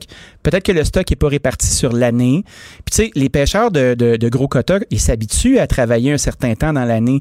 Puis il y a une partie de l'année où ils travaillent pas non plus. Tu sais, si on commence à les faire pêcher à l'année, probablement que ça va être difficile de recruter des gens. La culture est bien implantée. de toute façon, euh, je m'excuse, mais c'est déjà difficile de recruter des gens pour aller pêcher le crabe puis le homard parce que c'est pas nécessairement une pêche très facile. C'est très dangereux. Tout à fait. On, a vu des trucs, des ah, documentaires en Alaska. Oh mon Dieu, OK. Est-ce que tu écoutais la série à Canal D sur les pêcheurs de crabe, les pêcheurs de? C'était incroyable. Comment ça s'appelait? Donc, je me rappelais plus c'était quoi le nom. Métier dangereux. Oui, c'est ça. Écoute, des, matelots qui tombaient à l'eau, des ben morts, c'était terrible. Mais euh, c'était enlevant en même temps. Je me sens une horrible personne de dire ça. J'ai déjà été pêcher du homard, moi, à Cap-Pelé. T'as-tu eu euh, peur? Euh, non, parce que j'étais sur le plus gros lendemain de brosse de toute ma vie. Euh, on avait été invité euh, chez la, mère de Gabriel Malenfant de Radio Radio, puis on avait fait disparaître beaucoup de whisky. Puis c'est une des seules fois où je me suis couché tout habillé. ça, c'est jamais bon signe. Ouais, en tournée, en train de faire une émission, tu sais. puis le, matin, c'était du Zumba. Fait que. C'était-tu l'émission de Francis Reddy, l'émission de radio? Non, c'était pas l'émission de radio, c'était ma, caravane au Canada avec Vincent oh, Gratton. Oh fait que Vincent, Vincent, bon vétéran, s'était retiré d'avance. Moi, comme jeune freluquet, je ne l'avais pas fait. Tu l'avais échappé. je l'avais pas qu'échappé. Euh, je l'avais pas retrouvé. T'as-tu eu le mal de mer? non, j'étais le seul qui n'a pas vomi parce que j'ai pris comme quatre gravoles. Puis après ça, il y avait moi qui vomissais pas, le capitaine qui trouvait ça bien drôle. Un mode de vie sain, mesdames et messieurs. Tout à fait. Mais moi, j'étais, euh, j'avais une pensée stratégique. J'avais fait mon sport le matin euh, de force. puis là, tu avais les deux pêcheurs, là, les deux dos habillés avec leur uniforme, leur belle moustache en train de fumer des tops sur le bout du quai. Il y avait des vagues de 20 pieds. Ça revolait comme si la mort nous attendait. Tout le monde riait, sauf les gens qui qui étaient l'entièreté de mon équipe, toi, chose. C'était terrible, le caméraman. Euh, fait que c'est pas facile d'aller pêcher. C'est pas super drôle. C'est pour ça que ça coûte cher. Mais moi, j'ai envie qu'on ait du crabe. J'ai envie qu'on ait beaucoup de crabes. J'ai habitué mes enfants. Ils vont être déçus. J'ai mes enfants. il y a des attentes. On a créé des attentes. C'est vrai. Moi, j'ai pas commencé à manger de la goberge. Là, c'est pas vrai. C'est non. Ah, moi, la goberge, euh, ça a toujours été non. Mais ma fille Sophie me dit quelque chose de très drôle l'autre fois. Elle m'a dit Maman, c'est quand on va manger euh, les petites crevettes enceintes. Sont meilleurs ceux-là. ben oui. Elle voulait dire les petites crevettes avec les petits œufs qui, qui arrivent. Faut pas les appeler les crevettes de Matane, ça insulte vraiment les gens. C'est les crevettes de la Côte-Nord. Je m'étais fait ramasser. Mais des crevettes euh, nordiques, là. Oui, mais euh, au Saguenay, on disait les crevettes de Matane. Ben, tout le monde disait des crevettes de Matane. Les crevettes de Matane. Là, il y avait le gars à Place du Royaume qui arrivait avec son troc. C'était un troc. Euh, dans la boîte, c'était le truc pour faire c'est pour faire cuire la patente, là, pour les garder chaudes puis tout ça. Comme un chaudron? Non, non, c'était comme un truc bizarre. Un, steamer? C'était quelque chose de très manouche. En tout cas, on sait pas. Ah oui, hein? Fait que c'est pas été là que ça régine. Un gypsy de crustacés. Exactement. On... Puis c'était extraordinaire. Puis on allait y acheter des crevettes enceintes et c'était délicieux. Et ma fille attend ça avec impatience à chaque année. Puis je trouve ça toujours un peu euh, gothique et très gore quand on me demande des crevettes enceintes parce que c'est meilleur. Fred me dit que c'est des crevettes de cette île.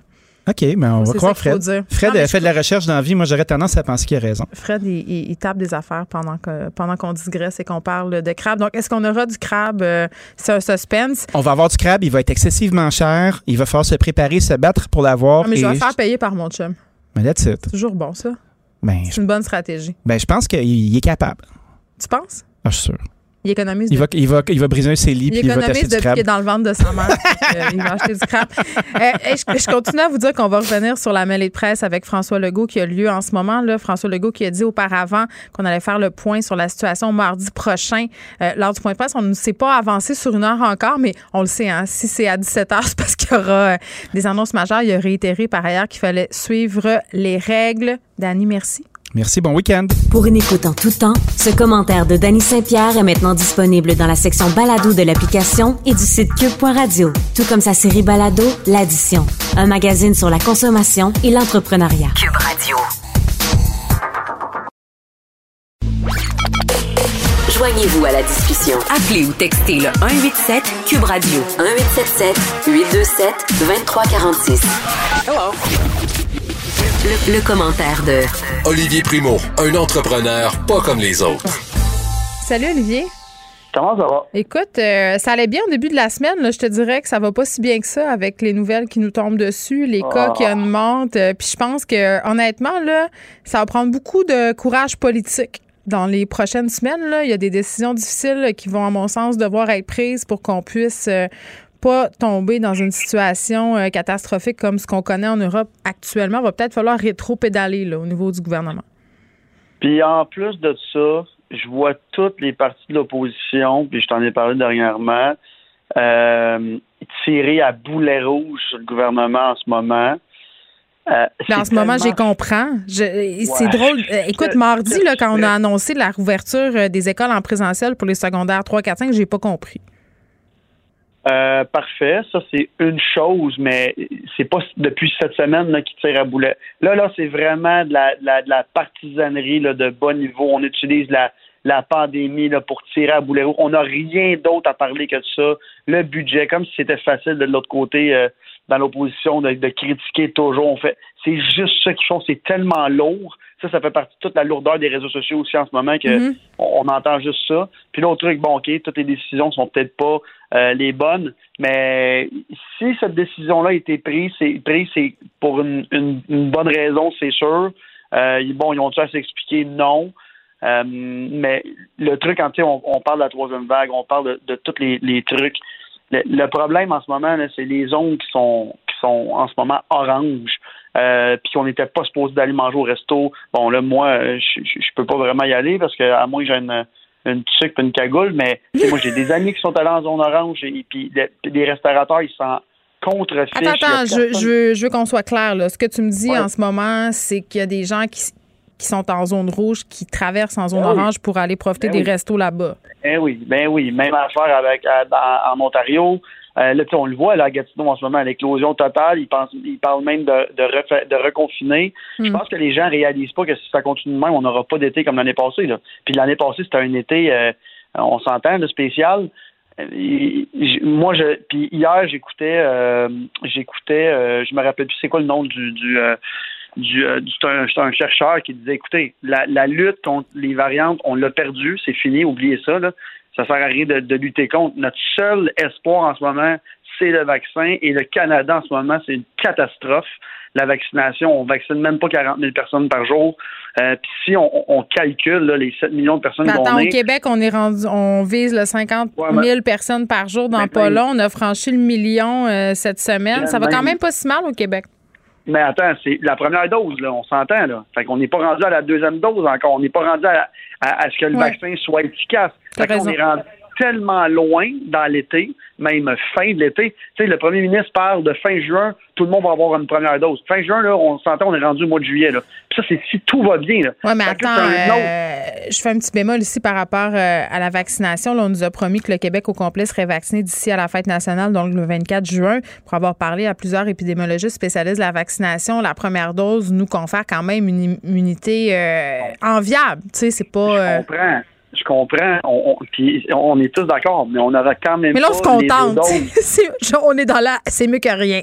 on est rendu là. Non, non, on, est dans le mieux. Ça, c'est la, même chose avec le, vaccin, euh, qui est.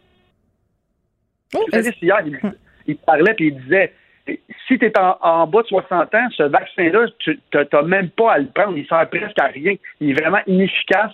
Euh, bon, pour te protéger. Excuse-moi, de quel vaccin tu parles, Olivier? On t'a perdu un petit bout j'ai un blanc de mémoire, là, euh, Zeneca. Euh, AstraZeneca? Non, mais AstraZeneca, c'est un vaccin qui est quand même efficace. Euh, le vaccin est efficace à 76% au lieu du 79% qui a été avancé au départ par la compagnie, mais quand même, c'est une efficacité qui est quand même importante. Il faut faire attention importante pour les personnes qui sont beaucoup plus à risque. Encore une fois, les personnes de 60 ans et plus. Écoute, moi, plus que je, que je m'informe là-dessus, plus qu'on entend les spécialistes, plus qu'on s'en sortira pas avant la fin de l'été et là, avec la troisième fameuse vague qui s'en vient, parce qu'elle va arriver, on a vu les cas euh, remonter très, très rapidement. On était hier matin, on était presque à 35% de tous les nouveaux cas qui sont dans les variantes, puis ça va, ça va, ça va continuer comme ça. Regardons en Europe, on est depuis le jour 1, on est trois semaines, un mois toujours en arrière de l'Europe. Là-bas, c'est le reconfinement total. Euh, L'Ontario va faire pareil. Je veux pas décourager des gens, c'est juste qu'il faut que les gens comprennent que si tout le monde continue à tricher comme ça, parce qu'il y a énormément. Puis je ne sais pas si tu as remarqué là, dans les dernières semaines sur les réseaux sociaux, les gens ne sont plus gênés de monter qu'ils sont avec du monde. On dirait qu'ils ont une maladie mentale qui se disent bon, il faut tellement que je montre que je suis avec du monde, même si j'ai pas le droit, je vais le faire. Même moi, je dois Même des animateurs radio qui sont à la cabane à sucre. Euh, euh, je voulais qu'on se parle euh, des rouvertures aujourd'hui, évidemment, pour les salles de spectacle, les théâtres, les gens qui semblent vouloir revenir. C'est quand même encourageant pour l'événementiel. Toi, mm-hmm. comment tu entrevois tout ça? Euh, ben là, moi, j'entrevois rien pour cet été, mais moi, je trouve ça tellement encourageant. On va finir ça sur une, note positive pour un vendredi. Euh, l'engouement là, pour les, billets de spectacle, que ce soit pour les théâtres ou peu importe, mm-hmm. c'est la folie. Puis je parle à beaucoup d'agents sur la planète en ce moment parce que bon, on est en avance pour planifier des, futurs festivals et les ventes sont trois fois ce qui était avant la COVID dans une mise en vente. Alors, si j'ai un spectacle au mois de, septembre, je mets la mise en vente, là, en ce moment, c'est trois fois plus puissant que, que avant la COVID. Fait que moi, je vois ça d'un d'un ça va être très, très positif. Et là, on le voit en ce moment. Même moi, là, je vais très, très, très rarement au théâtre. Je me suis dit, ah, regarde, je vais regarder. Je vais regarder si je peux y aller. Il y a aucune chance qu'il y ait des billets disponibles. Tout est envolé. Puis je suis tellement content pour les propriétaires de, de, salles de spectacle. Hmm. Mais en même temps, moi, en tant que restaurateur, je suis pas content parce que c'est 250 personnes minimum. Un maximum, on n'est jamais ça dans un restaurant. mais tu portes un masque tout le temps de la représentation. C'est pas la même affaire, Olivier. oui, oui, on va dire oui, mettons. Agree to disagree. J'aimerais faire dans la salle de spectacle pour voir si tout le monde porte son masque. Ben oui, écoute, euh, Olivier, oui. Pour vrai, là, les gens portent leur masque. Euh, au cinéma, c'est peut-être euh, moins surveillé. Je le sais pas. Là, moi, j'ai entendu des histoires d'ados qui frenchaient en arrière, mais bon. Tu dis, je parle à plusieurs agents à travers la planète. il y a beaucoup de demandes. Est-ce que tu penses que ça va être plus cher de faire venir les artistes?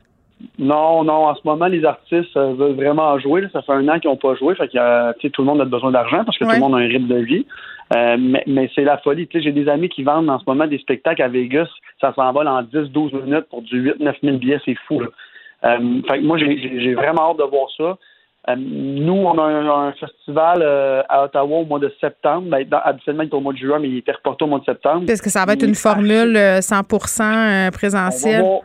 on va voir, on l'a reporté en espérant, mais le gros avantage qu'on a, c'est qu'on est archi sold depuis ben, quand on l'a annoncé il y a un an et demi. Euh, fait qu'on n'a pas de billets à revendre. s'ils nous disent euh, un mois avant, OK, c'est beau, mais on a juste à monter le, le spectacle, j'ai pas de billets à revendre. Fait que ça, c'est le gros avantage qu'on a. Mais on va voir avec euh, avec le temps. Moi, avec tout, en tout cas, tout ce qu'on entend dernièrement, je vois aucun espoir pour le mois de septembre. Je nous le souhaite. Là. on dirait que je suis pessimiste parce qu'il fait peut-être pas beau, là, mais c'est un beau miracle. Là. Ben, en même temps, euh, non, il fait pas beau, mais les chiffres non plus sont pas beaux. Et j'ai envie de dire, euh, tu sais, les épidémiologistes étaient quand même assez sceptiques par rapport à la vaccination et l'arrivée des variants, l'effort vaccinal qui n'était pas rendu assez avancé quand les variants sont débarquer chez nous. Donc, en ce sens-là, euh, assez utopique de penser qu'on peut éviter cette troisième vague-là. Maintenant, on veut pas se ramasser comme en France, comme en Italie. Euh, en France, là, euh, on a des endroits, le couvre-feu, c'est très, très sévère. Là, c'est à partir de 18 heures le soir. Ouais, tu peux pas sortir de chez vous. Ça te prend un billet pour aller et venir. tu sais, les gens qui avaient l'impression que c'était la Corée du Nord ici, là, parce que ce couvre-feu était à 20h30. Mais c'est ça. Tu sais, quand je dis que ça va prendre du courage politique dans les prochains jours pour prendre des décisions peut-être euh, dans le but d'avoir un été euh, euh, qui est plus le fun pour tout le monde. Parce que, tu sais, je sais pas si tu t'en rappelles, Olivier, là, mais récemment, le premier ministre nous a vendu un été qui serait beaucoup plus libre que l'été dernier. Si je me fie à ce que je vois en ce moment, là, c'est pas vers là qu'on s'en va. Merci beaucoup. bon week-end. Bon week-end. Pour elle, une question sans réponse n'est pas une réponse. Geneviève Peterson.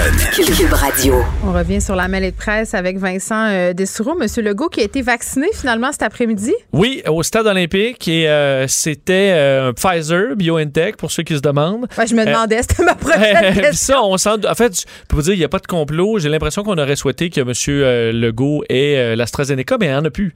J'ai l'impression qu'on n'en a plus. Là. Ça fait longtemps qu'on n'a pas reçu d'arrivage d'AstraZeneca. Alors, c'est tout à fait normal que ce soit Pfizer, BioNTech. C'est ce que les gens reçoivent en ce moment. En plus, a du Moderna en retard. Alors, euh, toutes les chances étaient que le premier ministre allait recevoir le, Pfizer. Il a dit qu'il n'a rien senti. Ça s'est très bien passé. Les gens étaient sympathiques. Alors ça, sauf que ça se voulait être vraiment un moment très heureux et positif, mais c'est assombri aujourd'hui par évidemment les chiffres qui inquiètent tout le monde euh, au Québec et dans plusieurs régions maintenant qui n'étaient pas inquiètes il y a quelques jours à peine. Donc évidemment, ça a été la première question posée à euh, M. Legault. Euh, là, on, rouvre, là. on est en journée quand même majeure là, au Québec. Les gyms, les salles de spectacle. Tout à fait, puis les zones jaunes, on a évidemment les écoles, les bars, dans des évidemment dépendamment de votre couleur, là, les lieux de culte. Alors c'est une journée euh, où normalement on devrait se sentir en confiance. C'est un peu contradictoire ce qu'on vit en ce moment. D'un côté, euh, c'est une belle journée de rouverture pour plusieurs, mais c'est vraiment assombri par par, par, par tous ces cas qu'on a, la question des variants. Puis j'ai envie de dire, Vincent, que j'ai l'impression que ça va prendre beaucoup de courage politique parce que là, ce qui est suggéré, c'est un resserrement des mesures. On nous a dit que mardi, on aurait un point sur la situation. Est-ce qu'on va nous annoncer. Euh, ouais, et là, on lui a demandé justement sur le yo-yo. Là, et c'est ce qu'on l'a vu, là, nous, on a eu des restrictions qui ont été retirées. On mais va par exemple, Noël? Si on se dit à Montréal, là, on est en rouge depuis euh, septembre. Alors, on peut pas dire que c'est le yo-yo, là, ça a été assez stable. Mais euh, en France, par exemple, où ça a été confinement super sévère, on rouvre, confinement. Là, les gens sont plus capables, il y a des manifestations, le gouvernement est, est, chambranlé. donc là, qu'est-ce que M. Legault peut faire? Ce que ça montre, entre autres, c'est que en deux semaines, tu peux pas prévoir ce qui s'en vient. Tu sais, les, restaurateurs demandaient de la prévisibilité. c'est la gestion des attentes aussi des gens. Euh, tout à fait. De sorte que là, qu'est-ce qu'on fait? Ben, M. Legault n'est pas rendu à parler de resserrement euh, ou à reculer sur les ouvertures qu'on a euh, aujourd'hui. Il dit que euh, la situation est encore sous contrôle. il a quand même un, ouais, il a quand même un ton un petit peu plus sérieux, se dit inquiet, dit que les hospitalisations ne montent pas. Mais je veux dire, les hospitalisations, c'est le reflet des cas qu'on avait justement il y a deux semaines. Tu sais, on, on, a quand même pris des, décisions politiques qui n'étaient pas tellement basées sur la santé publique. on a plusieurs exemples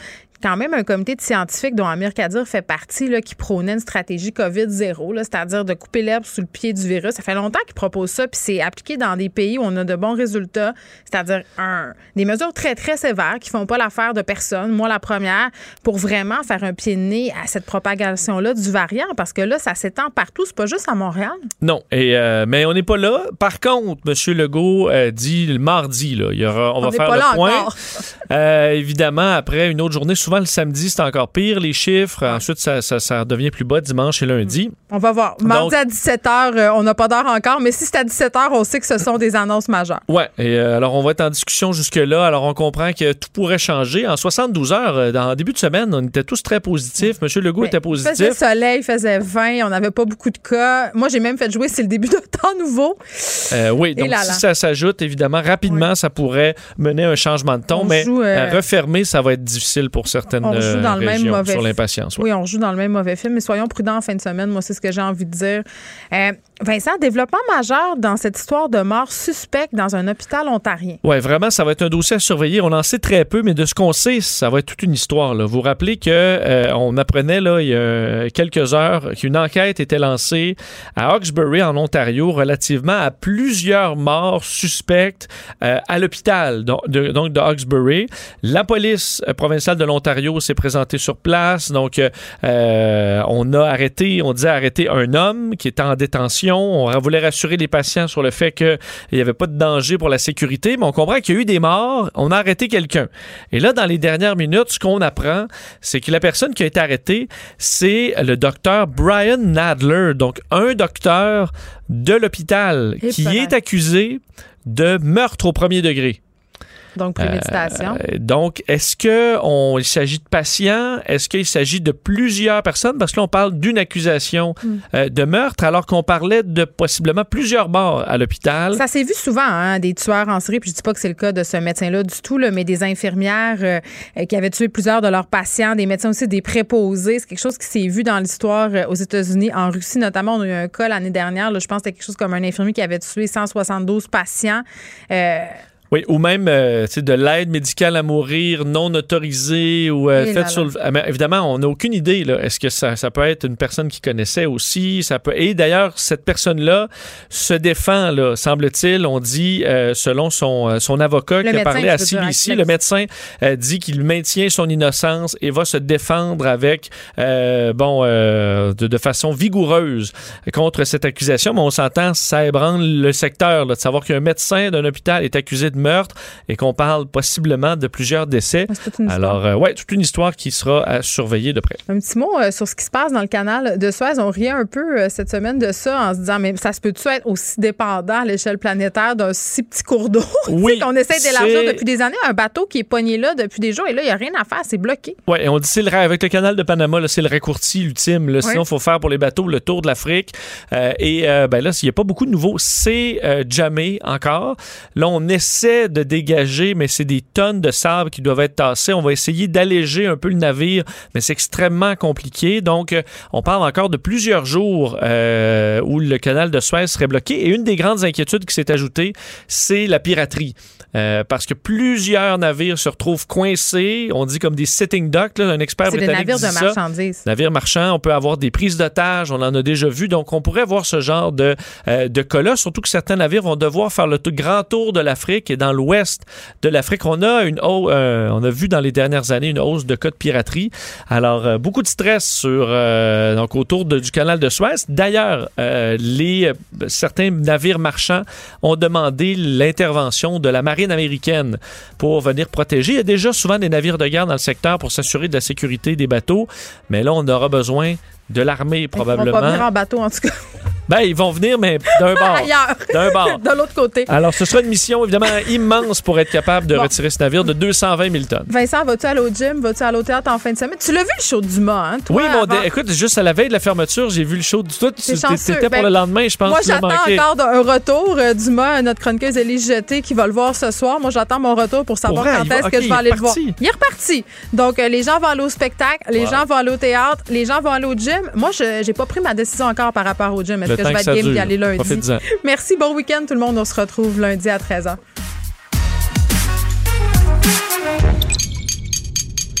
Cube Radio.